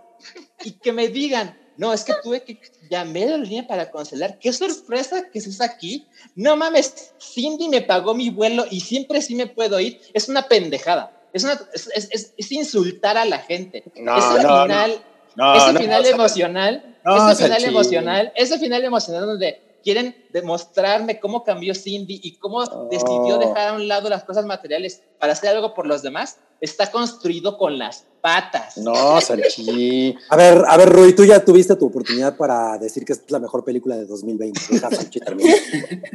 No, Ah, ahí Salchi. termina mi opinión. La verdad, eh, creo que hay mil cosas que podríamos ver. Tampoco quedé descerebrado por verla, pero no la disfruté y no la recomiendo.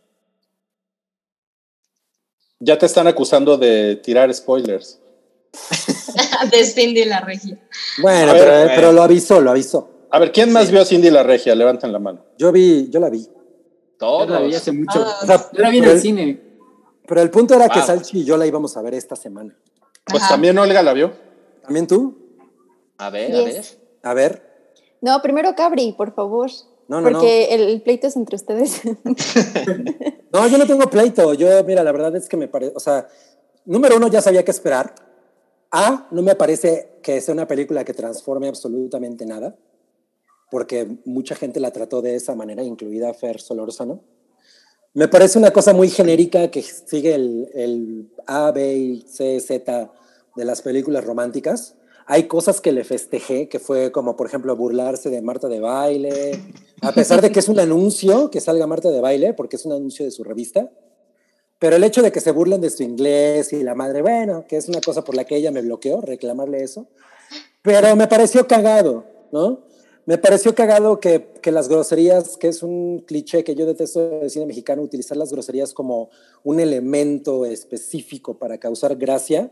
Aquí en realidad están tratadas de una manera como mucho más gentil con el, Sí. con el protagonista, con, digo, perdón, con la audiencia. Los actores son encantadores, porque si no son buenos actores, que no lo son, por lo menos no son ofensivos como Omar Chaparro. O No, sea, que son serio carismáticos. son carismáticos. O sea, yo con Omar Chaparro, neta, siento que me están vomitando de la cara. Estos o sea, a- a- a- aquí los güeyes son muy encantadores, todos, aunque hagan papeles que son un, un estereotipo. Eh, a mí la neta es que me vale madres la, la- la guerra entre Monterrey y la Ciudad de México. O sea, yo he estado en Monterrey dos veces y X, ¿no? Eh, tampoco creo que la Ciudad de México sea lo más grandioso del mundo, pero yo soy un pinche amargado que vive aquí. Pero, pero por lo menos creo que tiene mucho más corazón que otras cosas que he visto de cine mexicano, considerando que la comedia mexicana es una cosa que es lo que ahorita está sosteniendo a la industria y que, y que todo es bastante burdo. Una cosa que no me gustó es la dirección. O sea, yo creo que la en la dirección hace falta mucho, mucho oficio. Todavía no está a la altura de películas gringas, lo siento. Sí. Hay una parte, hay una parte que es un montaje, que es el montaje al que se refiere Salchi. Muy bien. Ese montaje al que se refiere Salchi, en el que ella va a sacar el dinero de sus aretes, es un montaje Ujú. súper torpe. Sí. Súper torpe. No puedes, ten- o sea, no puedes hacer cine y neta tener un montaje tan chaqueto. Entonces, es una cosa súper olvidable, no me parece que vaya a cambiar absolutamente nada. Afortunadamente, pues tampoco está tan grosera, ¿no? ¿No? O sea, es una cosa que al día siguiente se me olvidó. Y, pero no me la pasé mal mientras le estaba bien. Y ahora le toca a Olga. ¿Qué? Le toca a Olga. Ah. Pues lo único que puedo decir es par de amargados. A huevo. Pues sí. Esa es mi encanta. Olga, chinga. Esa es No, mi Olga. Ya sé, de hecho, eh, iba con toda la intención de odiarla, porque dije, no, yo soy Team Salchi, quiero odiarla junto con Salchi. Pero te defraudé, Salchi, y me hice No Team mames.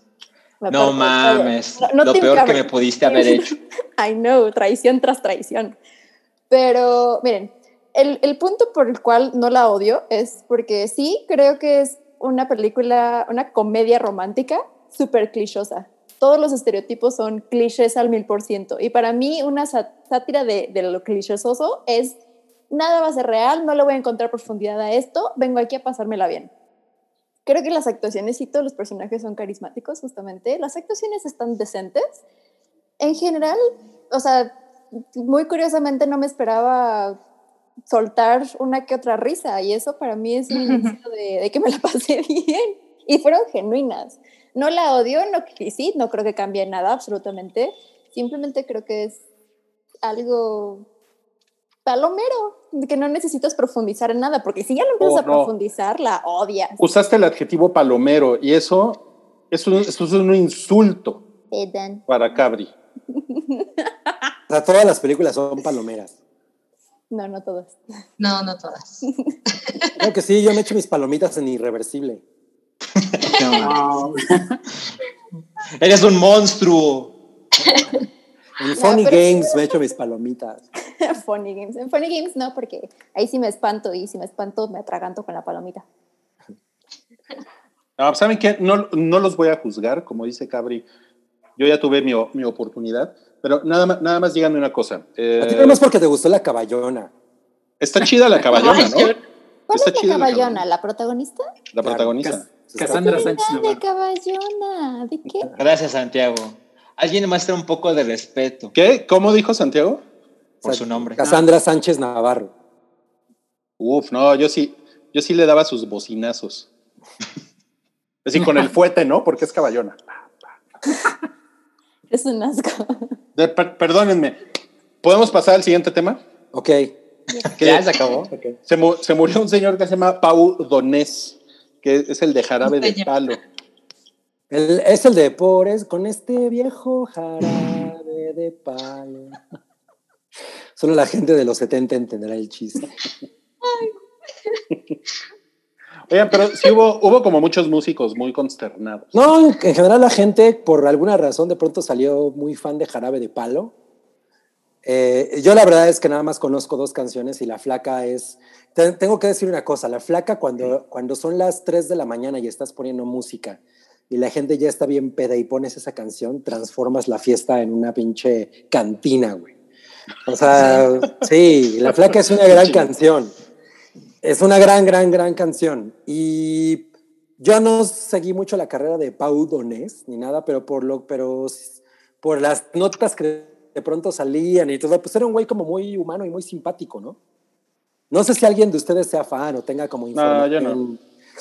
Pero Yo no pues, soy fan, pero lo vi varias veces en vivo. Era, es un muy buen tipo, agradable el güey. Y a- lo vi Sí. cuando regresó hace como dos años al Vive Latino y ya se veía bastante enfermo. ¿en serio? Sí, sí, ya se veía como en las últimas. como pues igual, o sea, la gente no estaba esperando esto, ¿no?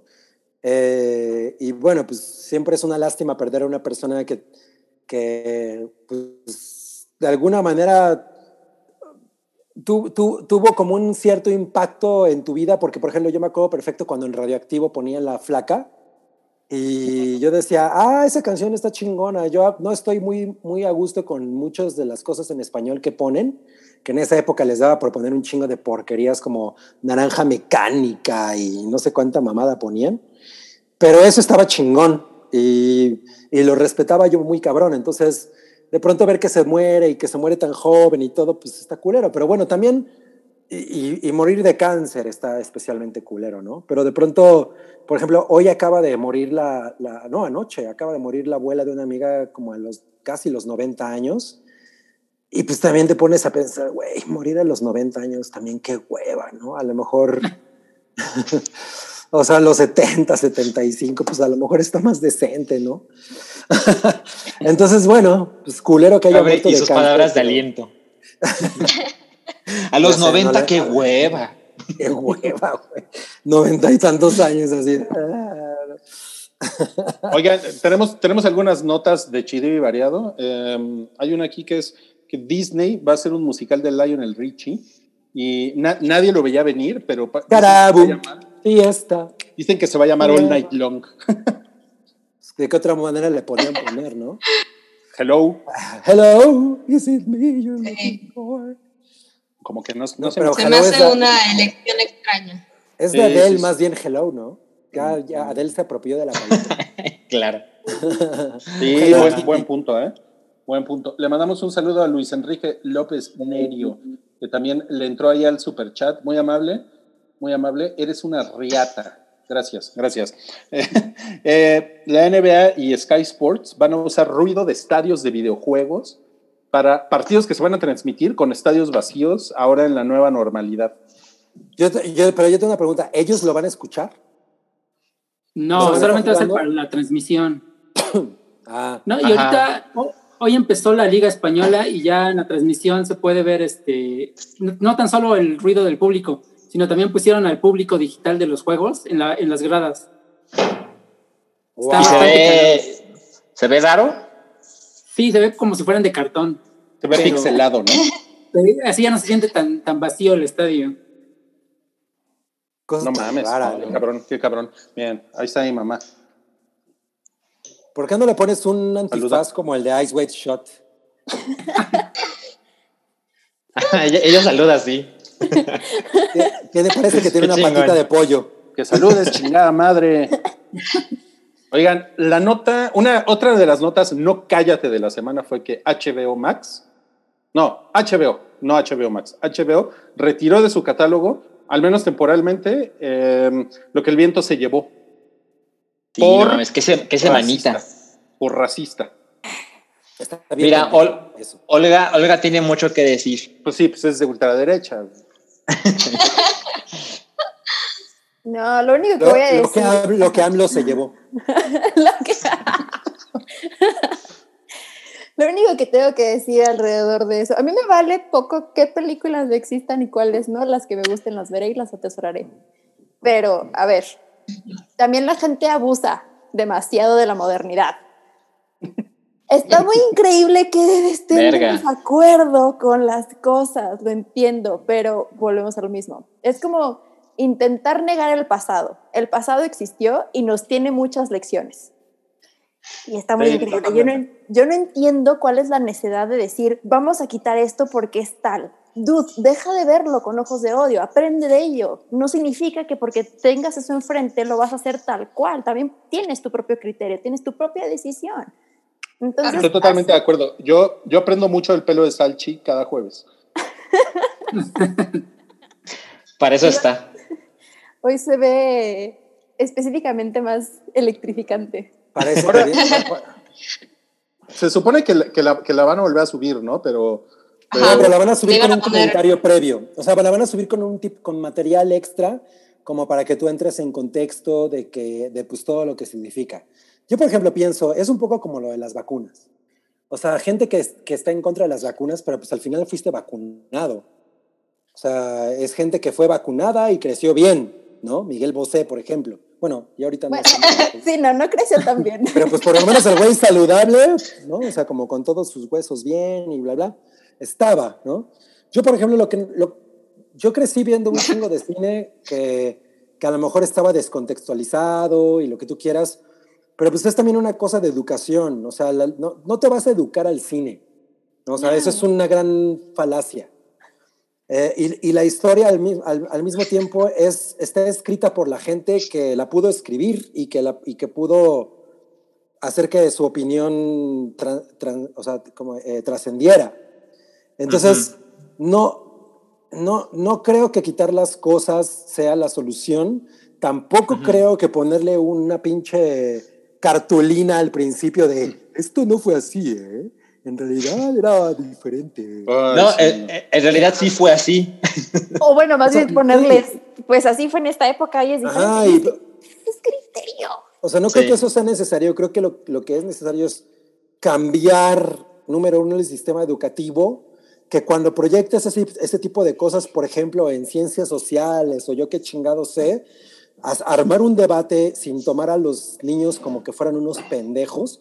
O sea, yo creo que ellos saben perfectamente lo que está ahí expuesto y entonces hablar con ellos. Entonces sí, ¿no? Pero esta cosa de no, lo voy a quitar porque ahorita la opinión está... No, no funciona, no funciona así la realidad. Y, y, y, y- querer pensar que, o sea, que todo lo vas a velar y que todo lo vas a esconder y que vas a tirar todas las estatuas, eso no va a ayudar en nada. O sea, Mira, yo te tengo que decir algo, Cabri. El, Salchi no- tenía que decir algo antes. Sí. el claro, 90%, esperen, Ujú. esperen, el 90% de El Señor de los Anillos es de pura testosterona. Con eso cierro mi comentario. Sí, hasta, se me, para- hasta me salió, Ok. sí, hasta me salió pelo. Salchi. Yo creo, yo creo que te vamos a borrar del, del, del episodio de hoy, Rui. Este, bueno, la verdad es que tengo, tengo una combinación de, de opiniones entre lo de Olga, lo de Cavi, la de Rui la ignoré. Este, o sea, eh, estoy completamente de acuerdo. Mm, Me parece que hacer como que el pasado no sucedió no es lo correcto. Eh, justo hace algunos días estaba viendo un podcast, un podcast, un, un video en YouTube con Trevor Noah, que es un hombre sudafricano que vive en Estados Unidos, y él menciona que algo que él ha notado en el racismo que sucede y sucedió en África es que la gente lo habla, a diferencia de lo que sucede en Estados Unidos, que la gente se pone muy incómoda y dice, bueno, bueno, hablemos de otra cosa, ¿no? Y eso justo es uno de los ingredientes que hace que las cosas continúen. Y creo que tener una conversación, por muy incómoda que pueda ser, definitivamente es el camino correcto. Entonces, eh, para este resumen, yo estoy completamente de acuerdo en que la película debería proyectarse y que quien la quiera consumir, que tenga la posibilidad. A diferencia de lo que dice Cabri y que Olga sintió, yo creo que un disclaimer, pues es poco, pero no me parece que estorbe para darle un Claro. ligero contexto a la película. Ya sé que hay gente que nunca lo va a notar, ¿no? Pero, pero creo que es una manera de contribuir. Respecto a lo que dijo Olga eh, del criterio, sí, yo creo que debemos confiar en que la gente tiene ese criterio, pero lo siento es que la, mucha gente no lo tiene. O sea, un, un ejemplo más local es, ¿cuántos de nosotros fuimos educados con que la colonia estuvo poca madre y que el descubrimiento de América fue bien chingón? No Lo mames. Sí. fue un puto genocidio muy cabrón. Y yo sé Porque Porfirio que- Díaz es ah, el mejor presidente. por ejemplo, exacto. Entonces, por lo menos en mi educación, que fui a una escuela primaria eh, gubernamental, los maestros me lo dijeron como, no mames, el mundo, el, el- el- el descubrimiento del nuevo mundo y la riqueza, y, y me lo pintaban de ese modo. Y la verdad es que, pues, disclaimer, yo no era un niño estúpido, pero la verdad nunca me imaginé a esa edad el, no mames, pero tuvieron que asesinar a millones de personas para llevarse todo Claro. esto. Porque esa parte es como aligerarla, ¿no? Adulzarla. No te lo mencionan por alguna razón, por ignorancia, lo que sea. Y creo que sí es importante mencionar esta clase de cosas. Esto sucedió. Evidentemente la película tiene algunas virtudes, varias virtudes, pero su manera de reflejar que eh, la vida de los negros, esclavos, no estaba tan mal porque algunos blancos los trataban bien, es problemático. No quitemos la película. Claro. Le enseñémosle a la gente lo que sucedió. Sí, pero yo no creo que eso se logre con un disclaimer. Bueno, por ejemplo, tú cuando entra el, el disclaimer del RTC, pues ni lo lees, ¿no? O sea, creo que como tú, como tú dices, es mucho más fácil ponerlo en palabras. O sea, al final, por ejemplo, muchos de nosotros, bueno, yo no vi esa película en la escuela, pero hablamos de esas cosas en la escuela y las vemos en la escuela y creo que ahí entonces lo más importante es cambiar el, sis- el sistema educativo, porque eso es lo principal. No las películas o ponerles un disclaimer antes. Bueno, Sam quería decir algo, perdón. Sí, no, rápido. O sea, además el tema es, sí creo que nos puede costar un poquito de trabajo a nosotros entender qué tan relevante o insignificante es, porque la cultura americana, que es en realidad para quien se está haciendo esto, crecen completamente distintos. O sea, a pesar de que sí, por supuesto que nosotros como mexicanos vivimos, practicamos y, y respiramos racismo y clasismo, el racismo de Estados Unidos es, es algo que está muchísimo más normalizado. Y si para ellos, que, que sí es una realidad, una serie, eh, que Pixar quite la escena del capataz donde se mete con las dos Barbies a la caja, eh, una película que es súper popular, le meten un cierto mensajito, pues a lo mejor a ellos sí les funciona, ¿sabes? O sea, sí creo que culturalmente no es tan sencillo que nosotros, o sea, a lo mejor para nosotros es una estupidez, igual para alguien en Estados Unidos es, no mames, es la primera vez que veo eso, ¿sabes? Puede ser, o sea, culturalmente es, son, somos bien distintos. No, sí tienes razón, Sam. Es, es como lo de Elmer y las armas de fuego en los Looney Tunes, ¿no? A lo mejor eh, el país donde se originan esos contenidos necesitan una, una atención extra para no repetir algunas de las cosas que suceden allá. O los disclaimers que hacía Guppy Goldberg, en, bueno, que siguen apareciendo, creo, en varias, no sé si es Warner o, o, Disney, que también es como, ok, así es como, de esto nos reíamos antes, estaba mal, pero aquí está, ¿no? Aprendamos de esto. Pues creo que es un primer paso, quién sabe, ojalá funcione, a lo mejor no, pero no lo veo mal. Uh -huh, uh -huh. Y también la gente debe de entender que, a ver, entiendo que las películas toman mucho de la realidad, y si no es que casi todo, pero también la gente debe entender que las películas, los guiones, las direcciones, las producciones son un punto de vista de alguien, no necesariamente se trata de lo que es la vida en general, porque justamente como bien nos dijo Salchi, ¿no? O sea, no porque en una película nos muestren eh, que a los negros, los blancos los trataban bien, significa que sucedió en realidad así, ¿no? Entonces también la gente necesita aprender a dejar de educarse con el entretenimiento, no sí, es claro, saludable. Claro. No, o sea, por ejemplo, sí algo que leí de, de, de, esta película a propósito de la nota es que eh, Harriet, que fue la, la mujer que, que, ganó un Oscar, la primera mujer negra en ganar un Oscar. Uh, Harry, por, Harry, Harry, Daniels. Ajá, eh, lo, lo, ganó por actriz de reparto, ¿no? Y pues pasaron, décadas para que una mujer ganara como mejor actriz principal, ¿no? Una, eh, el mismo premio. Pero cuando esta mujer de Gone with the Wind ganó este premio Oscar, ella no, está, no, les, no le permitieron sentarse con el resto del cast. O sea, la división racial era así de grande. Es una película que incluso el día de hoy, cuando haces la conversión de la inflación, no hay película más taquillera en la historia. Y esta mujer sí, la gente se puede quedar con, ah, pero mira, le dieron un Oscar a la negrita, ¿no? sí, pero quizá debería saber no, no, quiero que no veas la película, pero quizá deberías saber que esa mujer que se le reconoció esa parte, no se le permitió sentarse con el resto del equipo. Pero es que eso te lo, te lo tiene que contar alguien más. O sea, eso no lo Exacto. vas a aprender tú con un, con un letrerito. ¿No? Claro. Eh, o sea, es que yo no, también creo, yo también creo eso. Mira, yo definitivamente no condeno que pongan el letrerito. O sea, no creo que esté mal, no creo que, que, que reste, ¿no? Pero creo uh -huh. que únicamente hacer eso, el pedo es que únicamente hacer eso no es suficiente. O sea, claro, yo, sí, claro. yo, sí, yo sí creo que es necesario más trabajo que simplemente voy a quitar la película o ahorita voy a retirarla y le voy a poner un letrerito. Porque entonces ese tipo de acciones son mucho menos eh, impactantes.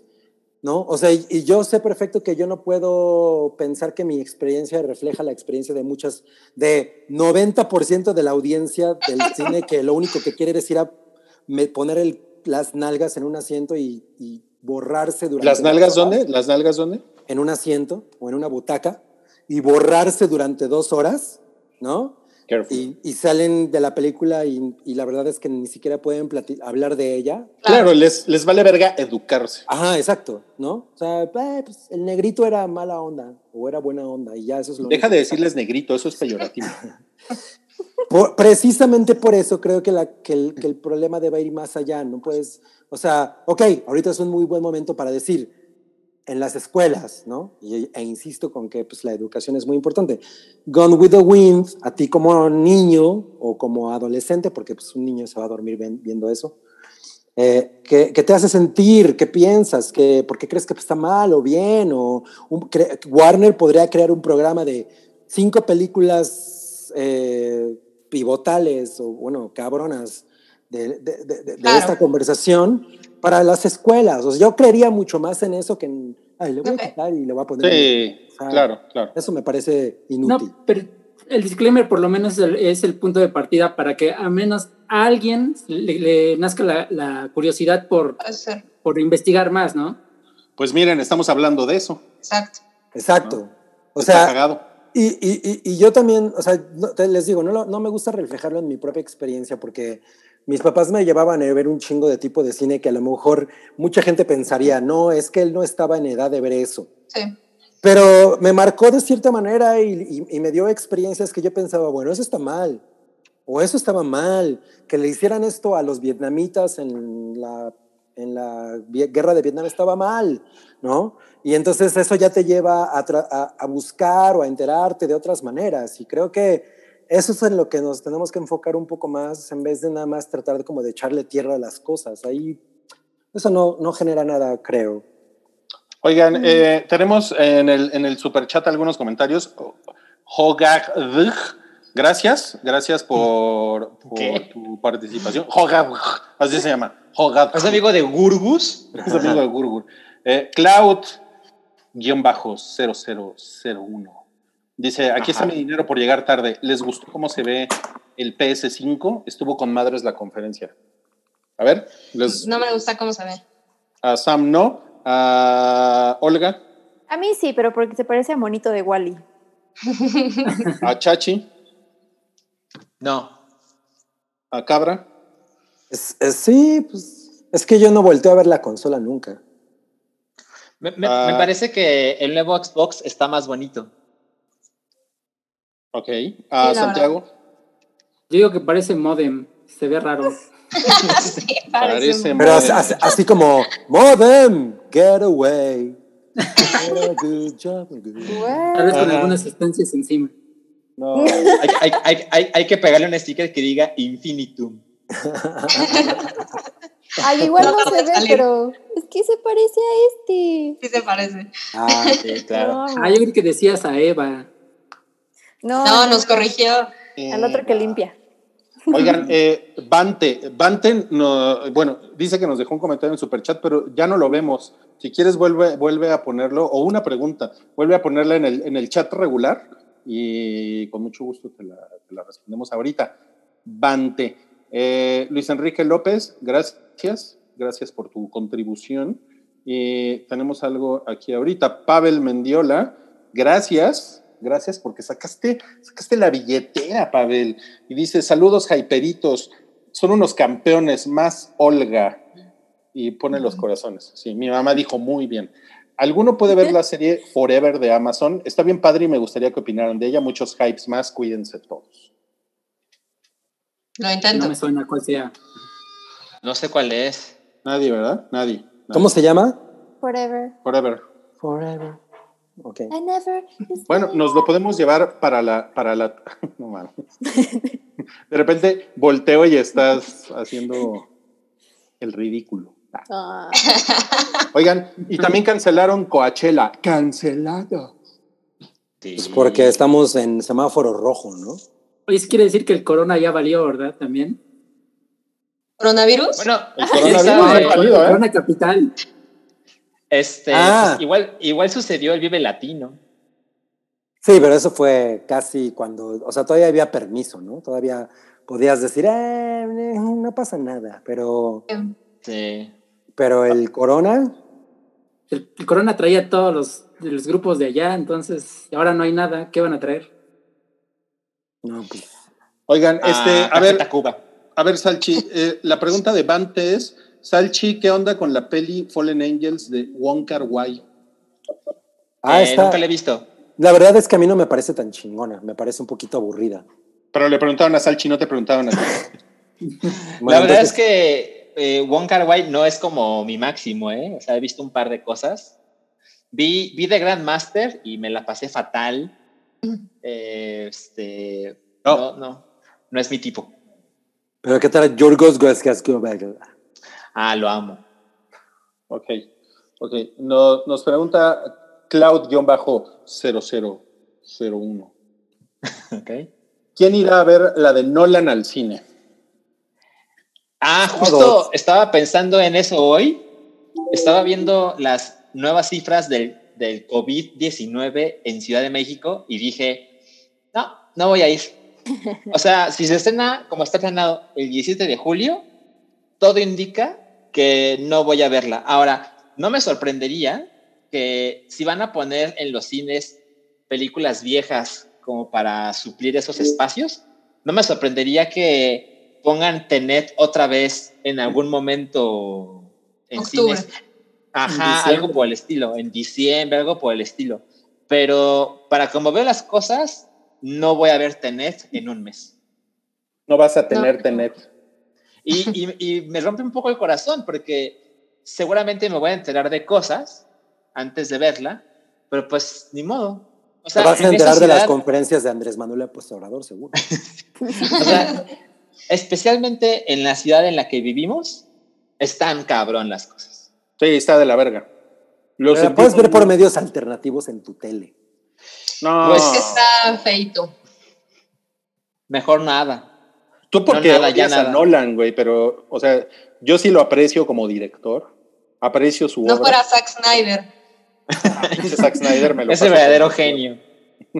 Ah, pues yo sí, yo sí la quiero ver en el cine, porque seguramente en el cine va a ser una cosa muy chingona. ¿Me vas a llevar a verla, Rui? Mm, Es una cita. Sí, ¿por qué no te invito una chela después? It's a date. Qué increíble. Oigan, vamos al último tema. Al último tema de este bloque 2 y del, y del podcast 332 del Hype, que es Miguel Bosé se vuelve loco y estalla en furia contra Bill Gates. Pobre Ah, hombre. no sé quién está peor, él o Cepillín. O Pati Navidad. O Kiko. Pati. Navidad. Mira, lo que pasa es que yo eh, he visto últimamente a Miguel Bosé, lo vi en un show de cocina. Fi- ¿Quién es Final- cocina? Ok. Ah, en sí, Final era Kitchen. juez. Sí. Ajá. Y ya se ve, y se ve como una persona que tiene una enfermedad que no sé cuál sea. Que Y- lleva su nombre. Ajá. Y la neta es que ya estas declaraciones pues ya están bien zafadas porque pues, seguro el güey pues, tampoco se le está pasando tan chingón, ¿no? Entonces tiene todas las razones para ser conspiranoio. O sea, ¿cree- ¿crees, ¿crees que, vaya, que vaya por ahí? Porque el güey ya tiene un problema. Pues yo creo que sí. O sea, yo creo que ya es una... Pues, Murió su madre. Sí, entonces tiene todas las razones para empezar a, a- O sea, por ejemplo, yo ahorita que estuve todo, que he estado todo este tiempo enfermo, eh, o sea, que me eché un- una muy buena racha de, de- Pues obviamente me llegaron un chingo de... No, es que tú no sabes, pero las, las vacunas o lo que, lo que estás tomando, o no te tomes los medicamentos, o... eh, Empieza a llegarte un chingo de información de gente bien intencionada, mal intencionada, empiezas a saturarte, tú no te estás sintiendo bien, de pronto dices, bueno, voy a probar esto, voy a probar esto otro. Entonces, eh, seguramente esté en un, eh, yo quiero pensar que esté en una situación así y pues llega un momento en el que te deschavetas, ¿no? Como claramente a él le pasó. Oigan, miren, eh, creo que el, el- el peor tuit de Miguel Bosé, creo que es este, en el que llama a Bill Gates el de eugenésico, que se olvida de la existencia de la maldita hemeroteca, no sé qué sea eso. Eh, y, y tiene un proyecto de vacunas que, que van a aportar microchips o nanobots para a las obtener nuevas todo, generaciones. Sí, todo tipo de información de la población mundial. No, no mames. Pinche Miguel Bosé No, pues de como que no es su tema. Y yo que creí que los nanobots nos iban a hacer super soldados. Pues nada más te pasas un imán por el cuerpo y ya, ¿no? Y ya, y ya con eso se Claro. Los desac- desactivas a los nanobots. Ah, Segu- seguramente comiendo de la chingada desactivas a los nanobots. Pero aparte hace mucho, bueno, hace no mucho más bien, vi un meme que decía, tu gobierno ni siquiera tiene ni quiere para tapar los baches. ¿Cómo te van a andar metiendo un chip? Sí, Es que consiguieron dinero con el líquido de la rodilla. claro.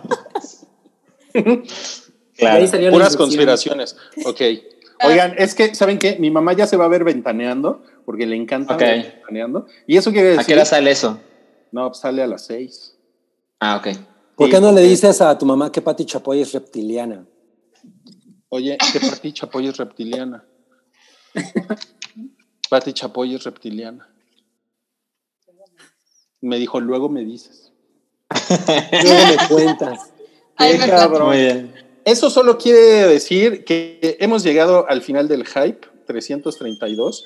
Eh, nos extendimos un poco además porque somos seis personas, creo que eso tiene mucho que ver. Hay muchas opiniones, todo el mundo comentó, algunos más que otros, Cabri más que otros, pero bye, ma. Ahorita nos vemos. Sí, bye, sí, ma. Eh, No se den la mano. Pues es mi mamá, pues ni modo que no le dé la mano. Yo me doy la mano con mi mamá, mira. Como de Norman Bates. Creepy. Qué chingón. Eh, Cloud dice, ver a Sam y Olga en el mismo capítulo es lo más genial, a huevo. Eh, digan al Alex que se vaya a Munch Music permanente. ¿Qué es eso? Munch Music es un nuevo programa de Token Podcast que tiene la brillante idea de suceder el primer minuto del lunes. Ok, o sea, A las, a las 12. Las 12. Ajá. Ok. Lo que pasa es que está Lanchas y como Lanchas está en Alemania, Claro. eh, se quedan así mejor los horarios. Y es con pero- Munch. Y es con Munch y hay una petición para que esté Wookie. Ah, ese Alex, ya, ya entendimos. Sí, le decimos a ese Alex porque el sábado grabamos Patreon, por si eh, se quieren dar una vuelta por ahí. No lo vamos a hacer en vivo, pero va a estar ahí arriba. Eh, un episodio nuevo con Alex. Y yo mañana voy a hacer Retroish también por si se quieren dar una vuelta por Mixler. Por ahí les vamos a poner. Ya sé que tú no vas a ir, Olga, pero sí vas a ir a ver Tenet conmigo. Ah, Yo preferiría ver Tenates contigo. Tú vas a ir a ver Tenate, sí. Entonces, ahí están las invitaciones. Muchísimas gracias, amigos. ¿Quieren decir algo más? Eh, No. Vean, vean Dora la exploradora. y ¿Por qué no nos mucho cuentas la próxima semana, Dora, tus, tus impresiones de Dora la Exploradora? Porque en este episodio no nos dio tiempo. Está bien, va. O sea, ¿hablas de la película? Sí. Ah, ya, porque yo vi la, la caricatura y me encantaba. No, güey, está, es un- está cagada. Yo prefiero ver Depredador al Explorador. Qué chingón. Bueno, amigos, pues muchas gracias por pasar el día de hoy por aquí. Nos vemos la próxima semana en el Hype. Bailen Un gusto. Adiós. Gracias. Ana. Bye. Bye. Bye. Bye, bye. Bye, bye, bye. Tu apoyo es necesario y muy agradecido. Aceptamos donativos para seguir produciendo nuestro blog y podcast desde patreon.com diagonal el hype.